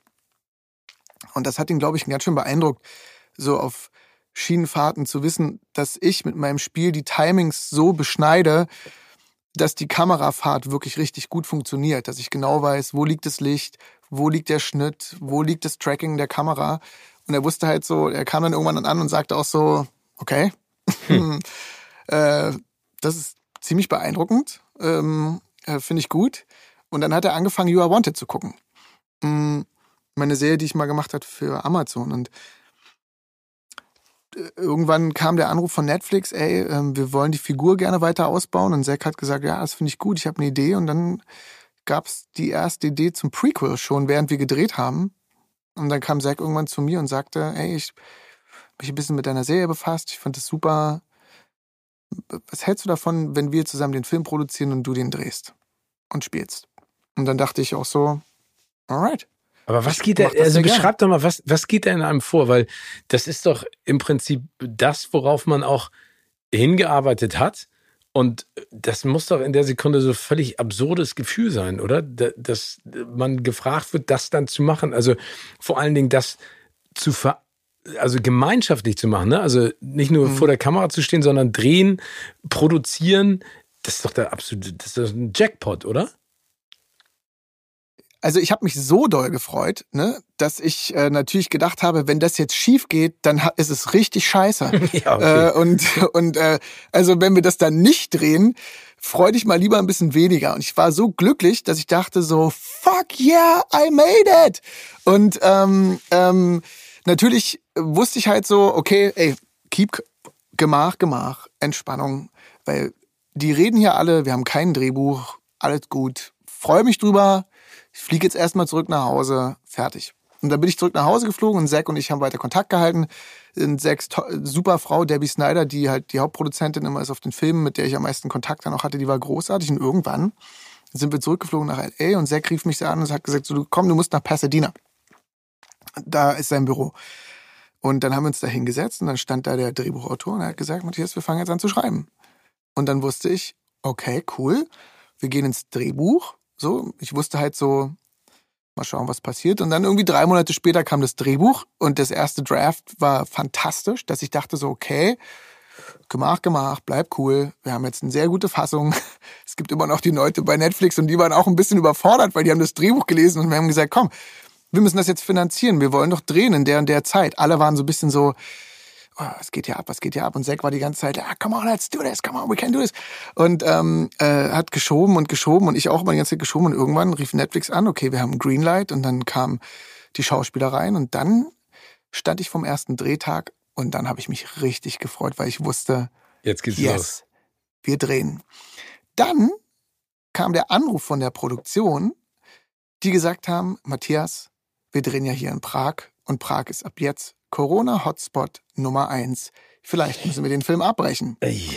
Ich stand da und habe gesagt, okay, gemach, gemach. Wir bewegen uns von einem Tag zum nächsten. Also wir bewegen uns hier gerade wirklich im krassesten über, also wir waren die einzige Produktion, die auch noch in Prag gedreht hat, mit 400 Leuten Team und keine Ahnung, wie wir das, danke nochmal an die ganze Mannschaft auch, ähm, äh, und wir haben es durchgezogen und irgendwann war ich zu Hause und ich wusste, ich habe den Film im Schneideraum und dann ging's los. Ich dachte mir so, okay, wow, jetzt müssen wir schneiden. Da ging's weiter mit Corona. Auf einmal kam Musik dazu. Hans Zimmer ist mit an Bord gesprungen. Ich dachte mir, Wahnsinn, Hans Zimmer, aber ey, der ist in LA, wir können es gar nicht sehen. Ich habe Hans noch nie in meinem Leben privat getroffen, muss man Ach, dazu sagen. Immer ich habe Zack immer nur, immer nur über Zoom. Oh. Zack und Debbie habe ich auch in den letzten zwei Jahren nicht gesehen nur über Zoom. Ne? Und ich habe mit Zack eine Premiere gemacht für einen Film Army of the Dead über fucking Zoom äh, Call. Und ähm, deswegen habe ich gelernt, Day heute, by day. Heute, heute ist ein schöner Tag. Ich mache ihn mir schön, mal gucken, was morgen ist. Ich bin entspannt, ich versuche cool zu bleiben und äh, freue mich umso mehr, dass dieser Film jetzt fertig ist und die Leute ihn sehen können bald. Ja, und ich kann nur versprechen, der ist wirklich großartig. Und ich finde, es ist eine andere Art des Heist-Movies, äh, mhm. den man bisher gesehen oder die man bisher gesehen hat. Aber nochmal zur Frage, weil du gesagt hast, Prag. Also andere Schauplätze sind ja noch Paris, Berlin und St. Moritz. Ne? War das, mhm. also war das von vornherein im, im Drehbuch so drin, auch was die Besetzung der anderen Mitschauspielerinnen und Mitschauspieler angeht? Oder hast du da auch gesagt, ey, lass uns das wirklich mal so international auch ein bisschen breiter und größer machen? Also es war schon sehr, sehr international und breit so ausgelegt. Ne? Also wir hatten auch in der ersten Fassung natürlich ein paar andere Städte drin, die wir aber dann minimieren mussten, auch aufgrund von Finanzierung und so. Wir mussten uns so ein bisschen äh, gucken, okay, wie kriegen wir den Film komplett gestemmt, auch für das Budget, ba, ba, ba. Und ähm, ähm, aber es war immer so groß gedacht ne? und, und so weit aufgestellt, gerade was das Team angeht, äh, mit dem ich da zusammenspiele. Ne? Aber ist das für ja. dich denn etwas anderes gewesen? Also, sage ich jetzt mal, von einem deutschen Set ähm, auf einmal zu so 400 Leuten rüberzugehen? Oder ist das im Prinzip, ein, wenn du es einmal gemacht hast, ähm, äh, dann macht es keinen Unterschied, ob du jetzt 100 Leute, 200 Leute oder 400 Leute sozusagen beschäftigen und mit denen dich abstimmen musst? Genau, also das macht dann wirklich gar keinen Unterschied, weil das ganze Team, ich hatte einen sehr, sehr guten Line-Producer, Michael Scheel heißt der, der hat das, der war toll, das war so ein, ein, Produzent, wirklich ein richtiger Partner an meiner Seite, wo ich sagen konnte, ey Micha, was meinst du, wenn wir das so und so machen? Und der hat immer gesagt, super Idee, komm, ich versuche dir das so hinzustellen. Mm, und konnte immer offene Türen bei dem einrennen. Und natürlich, wenn man so jemanden an der Seite hat und dann hast du 400 Leute Team und die sieht man ja auch gar nicht. Letztendlich war der kleine Kreis, mit dem ich mich beschäftigt habe, hab max 30, 40 Leute, also so wie immer. Ne? Und äh, ähm, gerade wegen Corona ne, ähm, war es wirklich ein ganz, ganz kleiner Kreis. Mm. Und es hat natürlich total Spaß gemacht, weil alle, und das war das Besondere auch an dem Film, jeder war dankbar, zu der Zeit arbeiten zu können. Wir haben zum Beispiel meine Maskenbildnerin, die hat ein Jahr nicht gedreht, ne? Und die hat gemacht äh, Downton Abbey und Peaky Blinders war die mit die Hauptmaske. Ne? Und auf einmal war die äh, in Prag bei uns am Set und hatten Stories erzählt über ihre Emmys, die die bekommen hat und so. Ne? Und wir waren total happy, dass die auf einmal da war. Und die hat jeden Tag gesagt, oh Matthias, wie toll, ich liebe es, danke, dass wir arbeiten können und danke für die schöne Stadt und unsere Wohnung. Und ich habe dann immer so oftmals versuche ich so meinem Team immer so ein paar Geschenke zu machen und, und dann habe ich oft ab und zu bei den Ladies in der Maske einen Sekt hingestellt und die dann immer so, yeah, fuck, it's weekend. Hm. Ähm, äh, und das war, das war irgendwie toll, das war irgendwie total berührend auch zu sehen. Ja. Eine ganz wichtige Sache bei Army of Thieves äh, sind ja diese Safe-Knacker-Szenen. Also man kann ja da äh, schon mal sagen, es, es, ist logischerweise das Prequel von Army of the Dead, aber es geht ja um deine Figur des Dieter, der der größte ja. Safe-Knacker auf diesem Planeten ist. Safe-Knacker-Situationen haben wir ja in der Vergangenheit ein paar Mal gesehen im Ansatz. Aber du hast es jetzt ja zu einem ganz essentiell wichtigen Teil der Geschichte auch gemacht. Wie bist du daran gegangen, das visuell umzusetzen? Weil das kann halt auch todsterbenslangweilig sein, aber in diesem Fall ist es wirklich sehr, sehr spannend. Also man hofft, bangt mit und rätselt auch mit. Das freut mich, danke, dass du das sagst. Äh, äh, äh, äh die Idee war ähnlich wie du jetzt schon sagtest, ne? Jeder Heistfilm war so entweder wie kommt man zum Safe oder genau der Safe explodiert, was ist in dem Safe. Und irgendwann dachte ich mir so, okay, aber ich habe noch nie wirklich gesehen, wie ein Safe-Knacker so einen Dialog führt mit einem Safe. Wie sieht eigentlich ein Safe innen aus? Ne? Also äh, ich, wie knackt man so ein Ding? Ist das immer nur drehen und ist das offen? Oder ich hau ein bisschen explosives Material außen dran und dann äh, zünde ich das? Ne? Mm. Und so habe ich mir vorgestellt, weil es in dem Film ja darum geht, dass ähm, äh, ein Mann namens Hans Wagner aufgrund von vier Opern von Richard Wagner vier Saves gebaut hat. Und diese Saves sind natürlich sehr mystisch, ne? Große, schwere, legendäre Saves. Unknackbar. Ja, vor allen Dingen, dass du denen auch eine Geschichte Legende. gegeben hast. Das finde ich so spannend. Ja, und es war so toll, halt auch so anzufangen zu sagen, okay, was wäre eigentlich, wenn diese Saves so Drachen wären? Wie würde man einen Drachen besiegen? Und jeder, was wäre für jeden Drachen das unterschiedliche so, ne, also äh, hat der Drache zwei Köpfe? Kann der Feuer spucken? Wäre das ein Eisdrache? Wäre das so? Wie kann man, wie würde ich als Hero sowas besiegen? Ich schlage einmal zu mit dem Schwert, der Drache antwortet. Mhm. Ähm, ähm, und so habe ich versucht, mich an die Saves ranzutasten, zu sagen, was wäre, wenn der Save der Antagonist wäre? Was ist, wenn das etwas wäre, wo man weiß, okay, dieser, der redet mit dir. Du musst anfangen, hören, deine Sinne. Also wie gesagt, ein Safe knacken äh, einer der besten Safe Knacker der Welt, den es wirklich gibt. Er fühlt sogar, dass der, wenn er das Rad dreht und da ein kleines Blatt Papier oder eine Feder dran ist, erfühlt er vom Hören und vom, von seinen Fingerspitzen, dass eine Feder in dem Safe den Lock berührt, wo er wüsste, okay, da würde er jetzt sozusagen den Safe einknacken lassen. Ne? Und das fand ich so interessant, dass wenn jemand das erfüllt und hören kann, wie müssen seine Sinne ausgebildet sein. Ne? Und genauso wollte ich das übersetzen in unseren Film. Und dann habe ich mich in dieses Interior des Saves bewegt. So, ne? Uhrenbauer, äh, was ist, wenn der Safe ein eigenes Sicherheitssystem hat und der Safe sagt, na, na, na, äh, Lass mal. hier kommst du nicht so einfach rein. Da musst du schon, da musst du schon besser sein. Ne? Äh, ja. Und was ist, also und vor allen Dingen der Grundsatz, das muss ich noch kurz sagen, der Grundsatz für diese Safes waren, dass es um einen Mann geht, der eine Passion hat. Und, ich, und wir haben viel über Passion diskutiert. Und Passion bedeutet ja, dass du, wenn du eine Passion hast, dass du, dass es immer unerfüllt bleibt. Immer irgendwas in deinem Leben wird unerfüllt sein, weil du bist die ganze Zeit am Set und drehst und drehst oder du bist die ganze Zeit am Berg besteigen, weil dieser Berg dir was gibt für dich. Aber deine Freundin sitzt vielleicht irgendwo anders und denkt sich, jetzt ist der wieder auf dem Berg. Okay, was mache ich jetzt? Ähm, ja, ich mache jetzt mein Ding.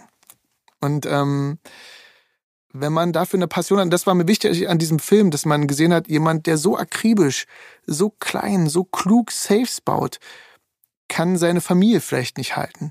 Und was bedeutet das? Ne? Ähm, ähm, was bedeutet das zu sagen, ich habe eine Entscheidung getroffen, ich stehe dahinter? Okay, also, ah, okay. Aber ich, also das heißt, war das eine, eine langwierige Diskussion auch mit Serk und dem Drehbuchautor oder war, haben die sofort auch verstanden, wie deine Herangehensweise an diese Thematik ist? Ja, Zack kam an, so mit Jackson Pollocks Bildern. Und Zack, Zack ist jemand, der sehr, ähm, ähm, sehr künstlerisch und sehr fotografisch natürlich interessiert ist. Und der kam auch dran und sagt, ey, komm, ich meine, weil wir haben viel darüber diskutiert und er so, Mann, das ist mir zu deutsch, wie du hier gerade redest. Denk universeller. Ich, ich will, dass du, es geht dir nicht ums Kleine, es geht ums Große. Was wäre das Extremste? Ne? Und ähm, ähm, da habe ich auch viel drüber nachgedacht, weil er sofort ankam und hat, ey, es gibt nur bestimmte Menschen, die eine bestimmte Kunst auch richtig sehen können. Und ähm, darum ging es ihm, zu sagen, ey, das ist Kunst. Was ist, was macht dein Auge? Was ist dein Blick in dem Moment auf Kunst, so auf Art, ne? Und stell das da, mach dein, bau dein Universum, mach das groß. Ähm, ja. Ähm, ja. Cool. Nee, aber ich finde, ich finde das total wichtig, aber das öffnet ja da, also hast du gemerkt, dass die Dreharbeiten, also an Army of Thieves auch deinen Blick auf das, was du bisher gemacht hast, auch in Deutschland komplett geändert hat? Also glaubst du, du gehst anders in Zukunft auch an, an deutsche Projekte? Also den Film, über den du vorhin kurz gesprochen hast, den du nächstes Jahr drehst, ist das ein internationales Projekt oder ist es ein deutsches Projekt? Das ist ein internationales Projekt. Ähm, aber ich, ja, also ich gehe anders ran, weil, weil ich gelernt habe, sozusagen, ähm, dass, äh, dass ich mir erstmal, wie gesagt, keine Grenze, ich habe das ja auch nie gemacht in meinen anderen Filmen, ne? Äh, äh, ähm, aber dass ich jetzt weiß, so, ah, okay, ich kann noch mehr ins fantastische Universum abgleiten und, und gucken, okay, ähm, was kann ich bauen? Was, was kann man eigentlich bauen, so für Sets, ne? Wie, wie kann man eigentlich, oder sei es eine ganz simple Wand in einem Zimmer, was kann die bedeuten, ne? Und auf einmal kriegt man noch eine andere Bildsprache hin und wird trotzdem künstlerischer. Und man kann es aber trotzdem mit etwas ja, äh, Mainstreamingen verbinden. Ne? Und ähm, ja, irgendwie ist das gerade total irre. Das macht total Spaß. Klar, also ähm, ich habe sehr viel gelernt. Also, oder auch zum Beispiel Hans Zimmer, ne?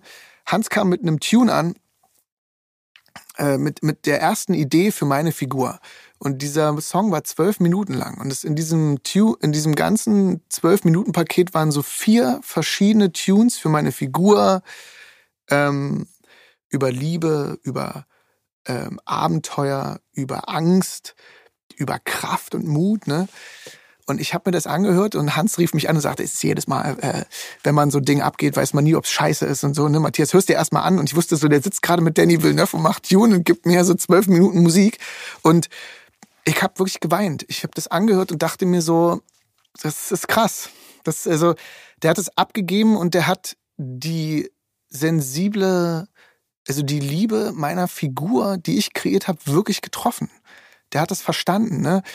Und du hörst in der Musik die Tiefe dieser Passion dieser Figur. Und ich dachte mir so, okay, das ist Hollywood. Das ist wirklich etwas.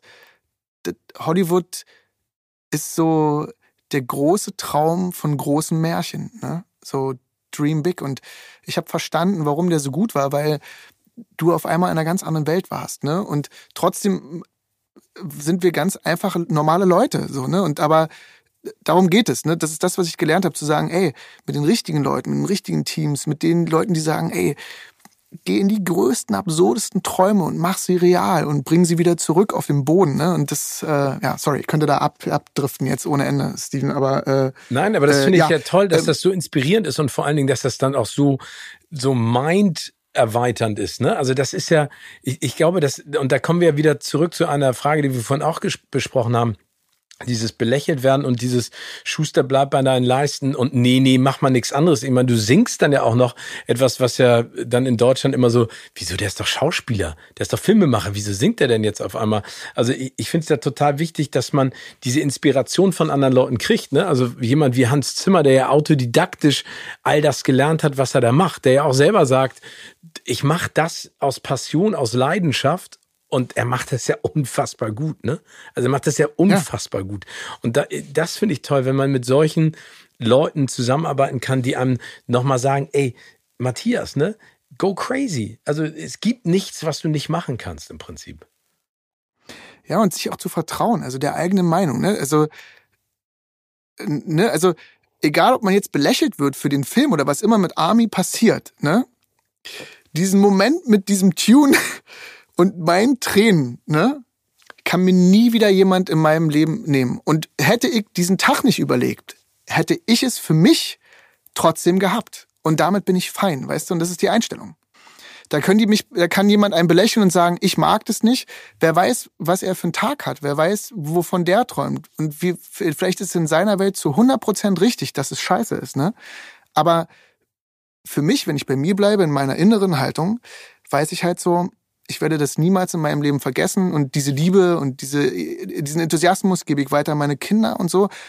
Und sei es, ne, an diesem Tag habe ich mir das hm. aufgeschrieben und ich wusste, was immer morgen passiert, ich habe das heute erlebt und damit bin ich fein. Das ist okay, es ist mein Leben. Es ist okay. Ja, super. Ganz, ganz wichtig, dass man das, dass man das realisiert in der Sekunde und noch reflektiert. Ist es denn dann für dich eine Erleichterung, so einen Film zu machen wie Resistance Widerstand, wo du im Prinzip in Anführungszeichen nur schauspielerst? Oder ist es dann noch schwieriger, weil du das gar nicht unter Kontrolle hast? Ach doch, nee, ich mag das gerne. Also du, äh, also die Regiearbeit ist auch schon eine krasse Arbeit. Ne? Wie gesagt, also äh, äh ich habe vor kurzem mit Natalie Emanuel gesprochen, die die Hauptrolle spielt bei Army, ne? Und ich äh, die macht, hat zwei neue Filme in der Zeit schon wieder gedreht und ich sitze immer noch an meinem Film ne? und äh, äh, mache meinen Film fertig, ne? seit zwei Jahren jetzt. Und deswegen ist sowas wie Resistance, Resistance, ist äh, natürlich toll, weißt du, du kommst ins Set, man erstmal in die Maske auch so und isst, man isst vielleicht noch so ein Ei und bereitet sich drauf vor, weißt du, und dann sitzt du äh, im, im Trailer und dann macht man so Sprechübungen und bereitet sich auf die Figur vor und dann gehst du irgendwann ins Set und dann äh, hängst du auch wieder zum Glück bei diesem Film die Uniform in den Schrank und gehst nach Hause. Und dann kommst du irgendwann wieder. Und äh, man nimmt es nicht immer so mit. Als, Regi als Regisseur hast du ja doch immer das ganze Paket auch mit zu Hause. Ne? Und irgendwie ist es schön, so zu spielen und jemand anders hat die komplette Verantwortung, ist irgendwie gut. Geht dann auch um Vertrauen und loslassen und sagen, der Regisseur wird es schon wuppen, ich vertraue ihm. Aber das ist auch ein schöner Prozess. Hast du da Rituale, wenn du ans Set gehst, also als Filmemacher und Schauspieler, oder sind das unterschiedliche oder gibt es sowas für dich gar nicht, weil du ja vorhin auch gesagt hast, immer mit der Routine brechen? Ja, ich mag, ich mag manchmal so, ich habe so Rituale, also ich komme halt schon an, ich versuche viel mein Handy auszumachen und nicht drauf zu gucken und auch zu sagen, dass ich, dass ich versuche meist so mich so reinzuatmen und zu sagen, okay, ey, jetzt liegt der Fokus heute auf, auf hier, auf jetzt, ne? Also dass ich wirklich anwesend bin und nicht immer irgendwie im Kopf schon fünf Minuten weiter. Ähm und dann beim Spielen mag ich halt so Sachen, ich spiele meist die Szenen immer so zwei, drei, vier, fünf Mal so ähnlich, ne? dass der Kameramann alles hat, dass man im Schnitt relativ gleich ist. Und dann gucke ich eigentlich an dem Tag, welche Schauspieler so ein bisschen pennen. Oder halt auch mal so, äh, äh, wenn jetzt jemand müde ist oder jemand einen irre schlechten Tag hat dann mache ich in dieser Szene, gucke ich so, okay, wo kann ich jetzt richtig angreifen, dass ihr alle kurz mal wieder richtig wach sind, ne? Und mach halt einmal was komplett anders, dass man das halt auch hat.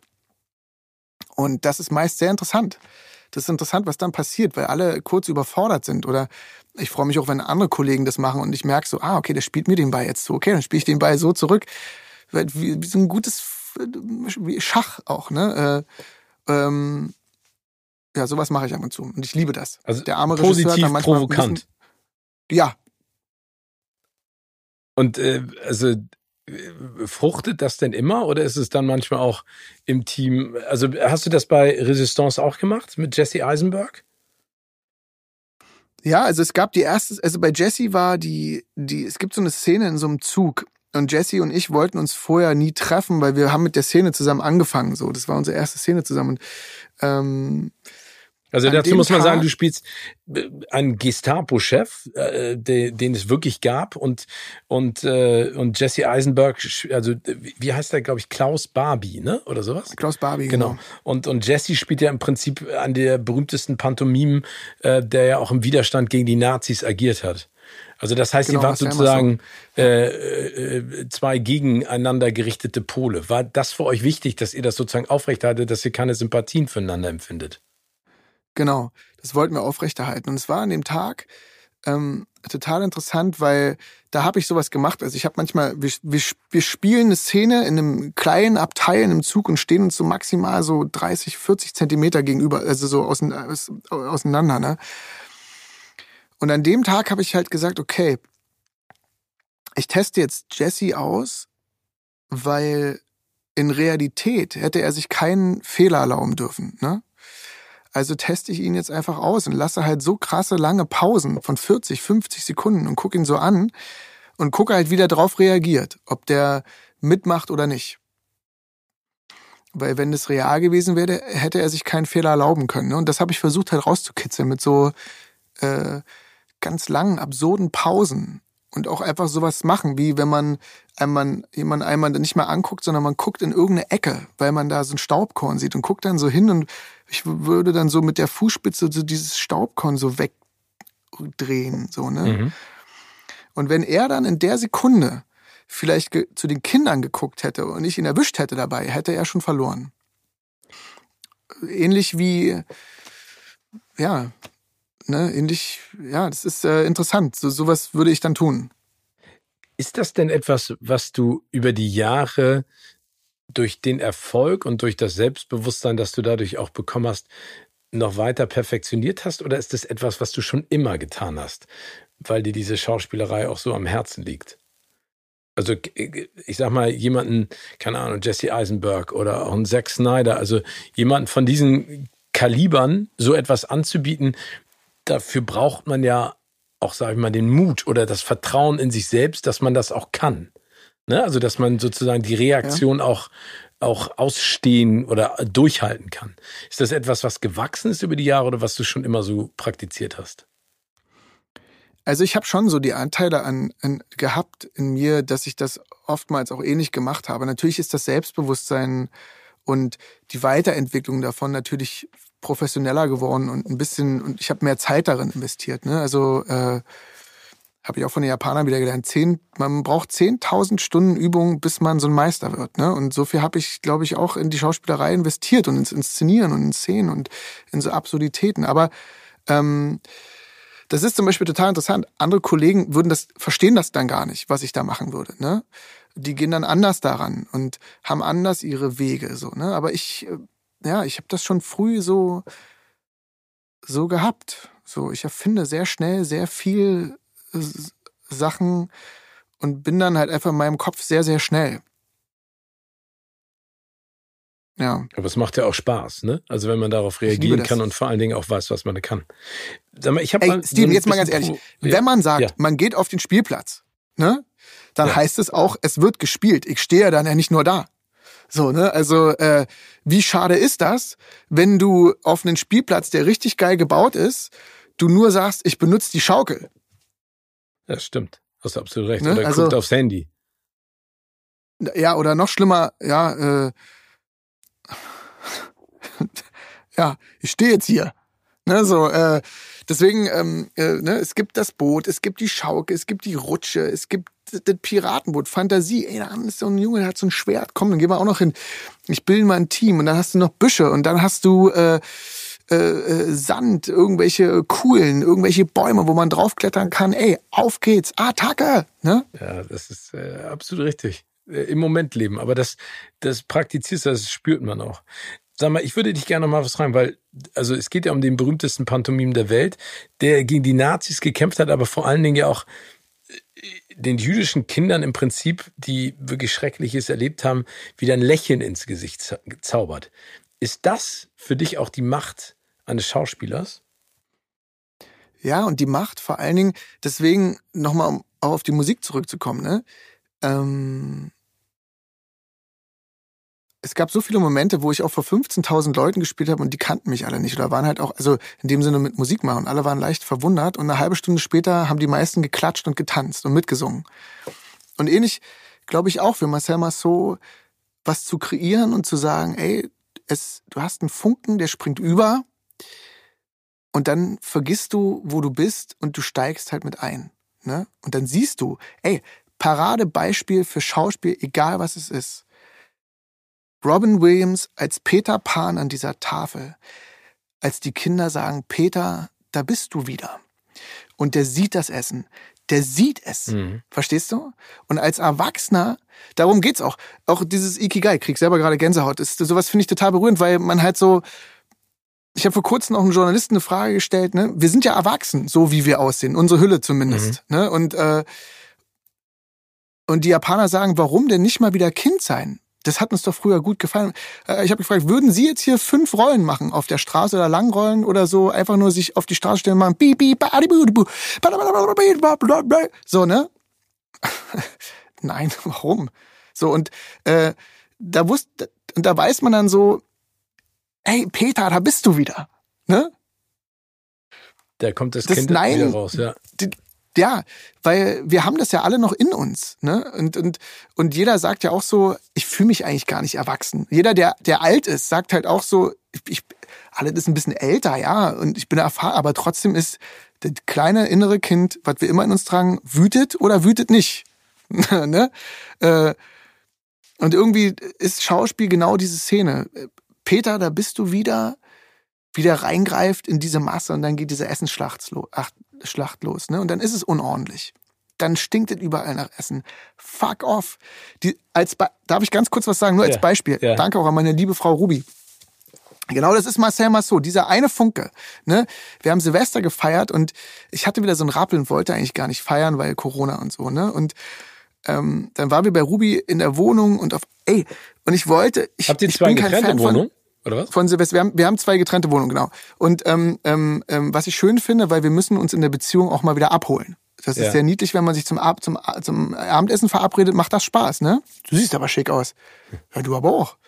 Komm, wo fahren wir hin? Ne? Ähm, ähm, und dann waren wir da und auf einmal fing die an, so eine Box hinzustellen um zwölf auf die Straße, so, ne? Weil es war ja Corona.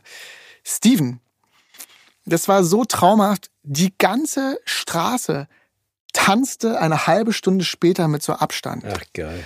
Und es war, sowas habe ich noch niemals gesehen. Es war, die Leute tanzten und haben sich so doll bedankt am nächsten Tag, dass die Weinflaschen vor den Hauseingang gestellt haben und Sekt und Blumen und Danke für dieses wunderschöne Fest. Die Polizei kam irgendwann, klingelte an der Tür und wir wussten so, oh Gott, scheiße, die werden uns hier richtig auseinandernehmen. Und ich machte die Tür auf und der Typ so, oh, Herr Schweighöfer, ey, Sie wissen, was Sie da gerade machen, ist nicht cool, ne? Aber coole Aktion.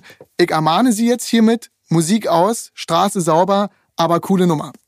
Und das ist das, dass die Kids von Marcel Massot etwas erlebt haben in dem Moment, was sie Licht im Dunkeln, ne? Äh, äh, und so ist es.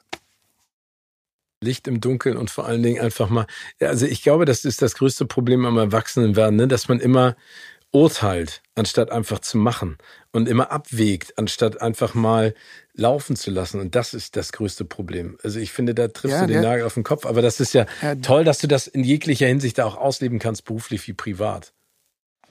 Ja, das Werten ist natürlich immer doof, ne? So, so. Mein Therapeut, ich habe einen knaller Therapeuten, äh, äh, und der hat auch gesagt, Herr Schweighöfer, Sie können jetzt entscheiden, es gibt so die Menschen, ne, wenn jetzt eine Frau am Restaurant draußen vorbeiläuft, ne? Kann man sagen, das ist aber eine hübsche Frau. Ne? Und dann dreht man sich zu seinem Kumpel oder zu seiner eigenen Frau. Oder man kann die Frau ausziehen und weiterspinnen. Und das ist der entscheidende Punkt. Jeder, der sie ausziehen würde und weiterspinnen würde, ist auch eine Persönlichkeit, die mehr wertet. Ne? Wie jetzt fährt er da nicht in diese Parklücke, Mann, fahr doch schneller. Oh, wenn er das jetzt und das so, oder du sagst halt, naja, er braucht seine Zeit. Also das Ikigai. Absolut. Klingt jetzt so ein bisschen, also ich habe mich damit, aber ich liebe das. Es ist sehr, sehr, es ist halt ein Unterschied, ne? Es, äh, und beides ist auch total okay. Ich würde gerne ein kleines Spielchen mit dir spielen, wenn du äh, Lust und äh, Zeit hast. Ich stelle dir mal eine Frage und ich gebe dir drei mögliche Antworten und du sagst mir, für welche du dich entscheidest und warum. Okay. Stell dir jetzt mal vor, du für das nächste internationale Filmprojekt musst du wieder in die USA fliegen. Du hast ja, ich weiß nicht, ob du es mittlerweile komplett abgestriffen hast, aber ein bisschen Flugangst. Äh, mhm. Wem würdest du am ehesten das Cockpit überlassen, wenn der Pilot ohnmächtig wird? A. Joko Winterscheid. B. Ruby Ophé oder C. Till Schweiger? Also ich würde ganz. Ich hasse dich. Ich hasse dich einfach. Das ist eine Antwort, bei der kann man nur verlieren und wahrscheinlich wär's das dann auch.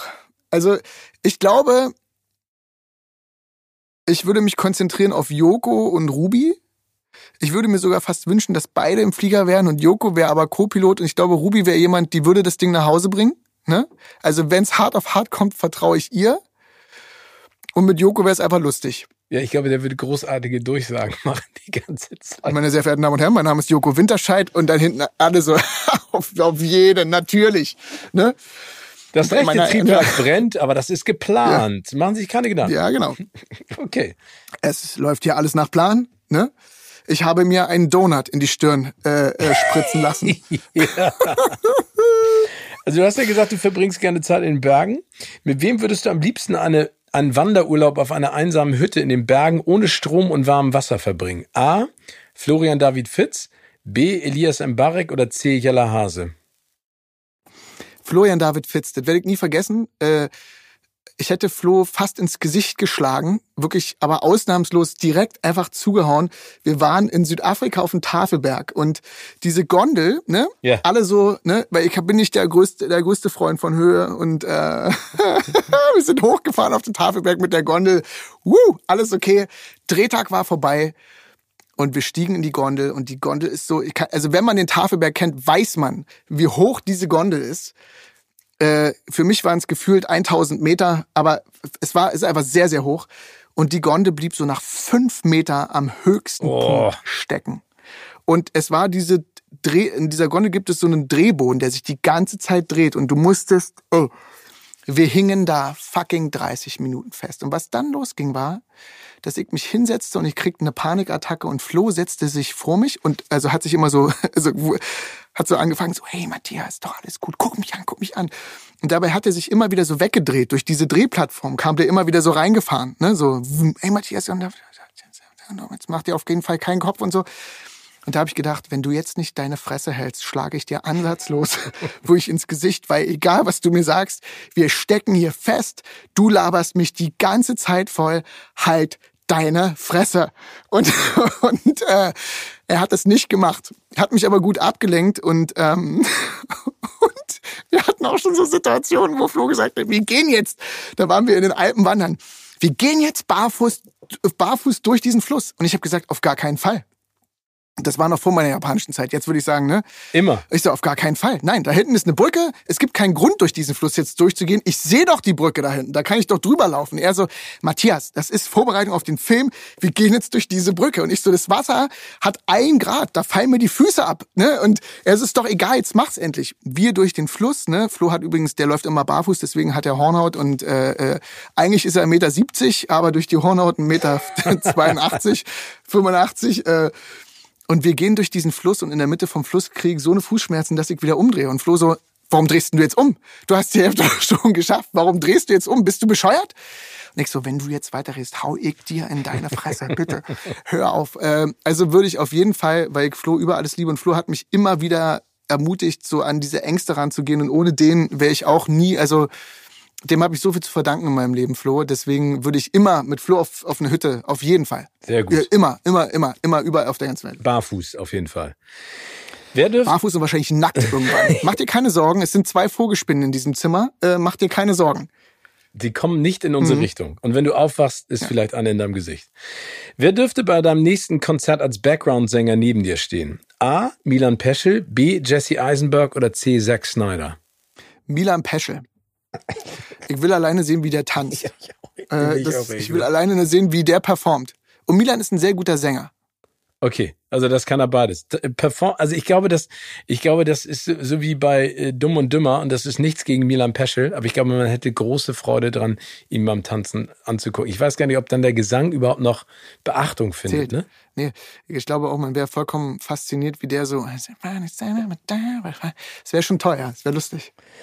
Mein lieber Matthias, das war ein großartiges Gespräch. Ich danke dir für die Zeit, aber ich habe noch eine Frage, eine letzte. Welcher Filmtitel passt aktuell perfekt zu deinem Leben?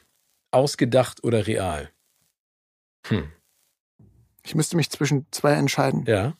Der Teufel trägt Prada.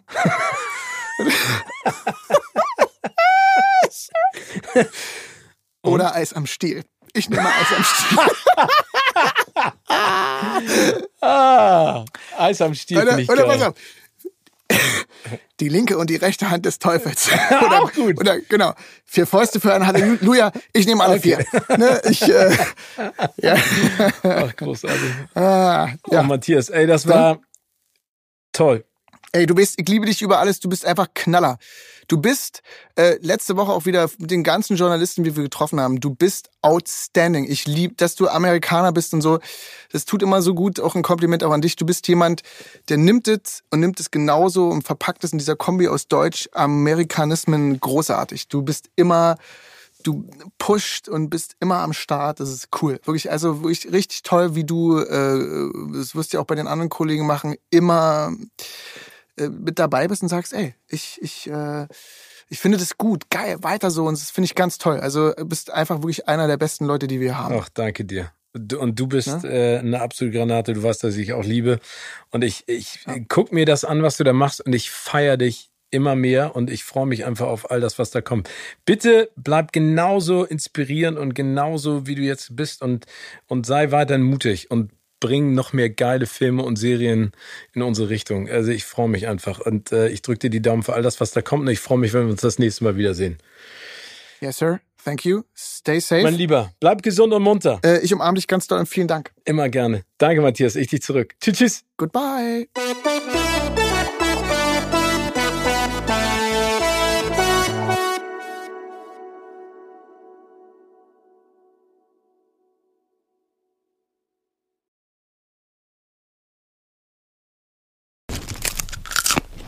Kino oder Couch wurde euch präsentiert von unserem Kinopartner Sinistar.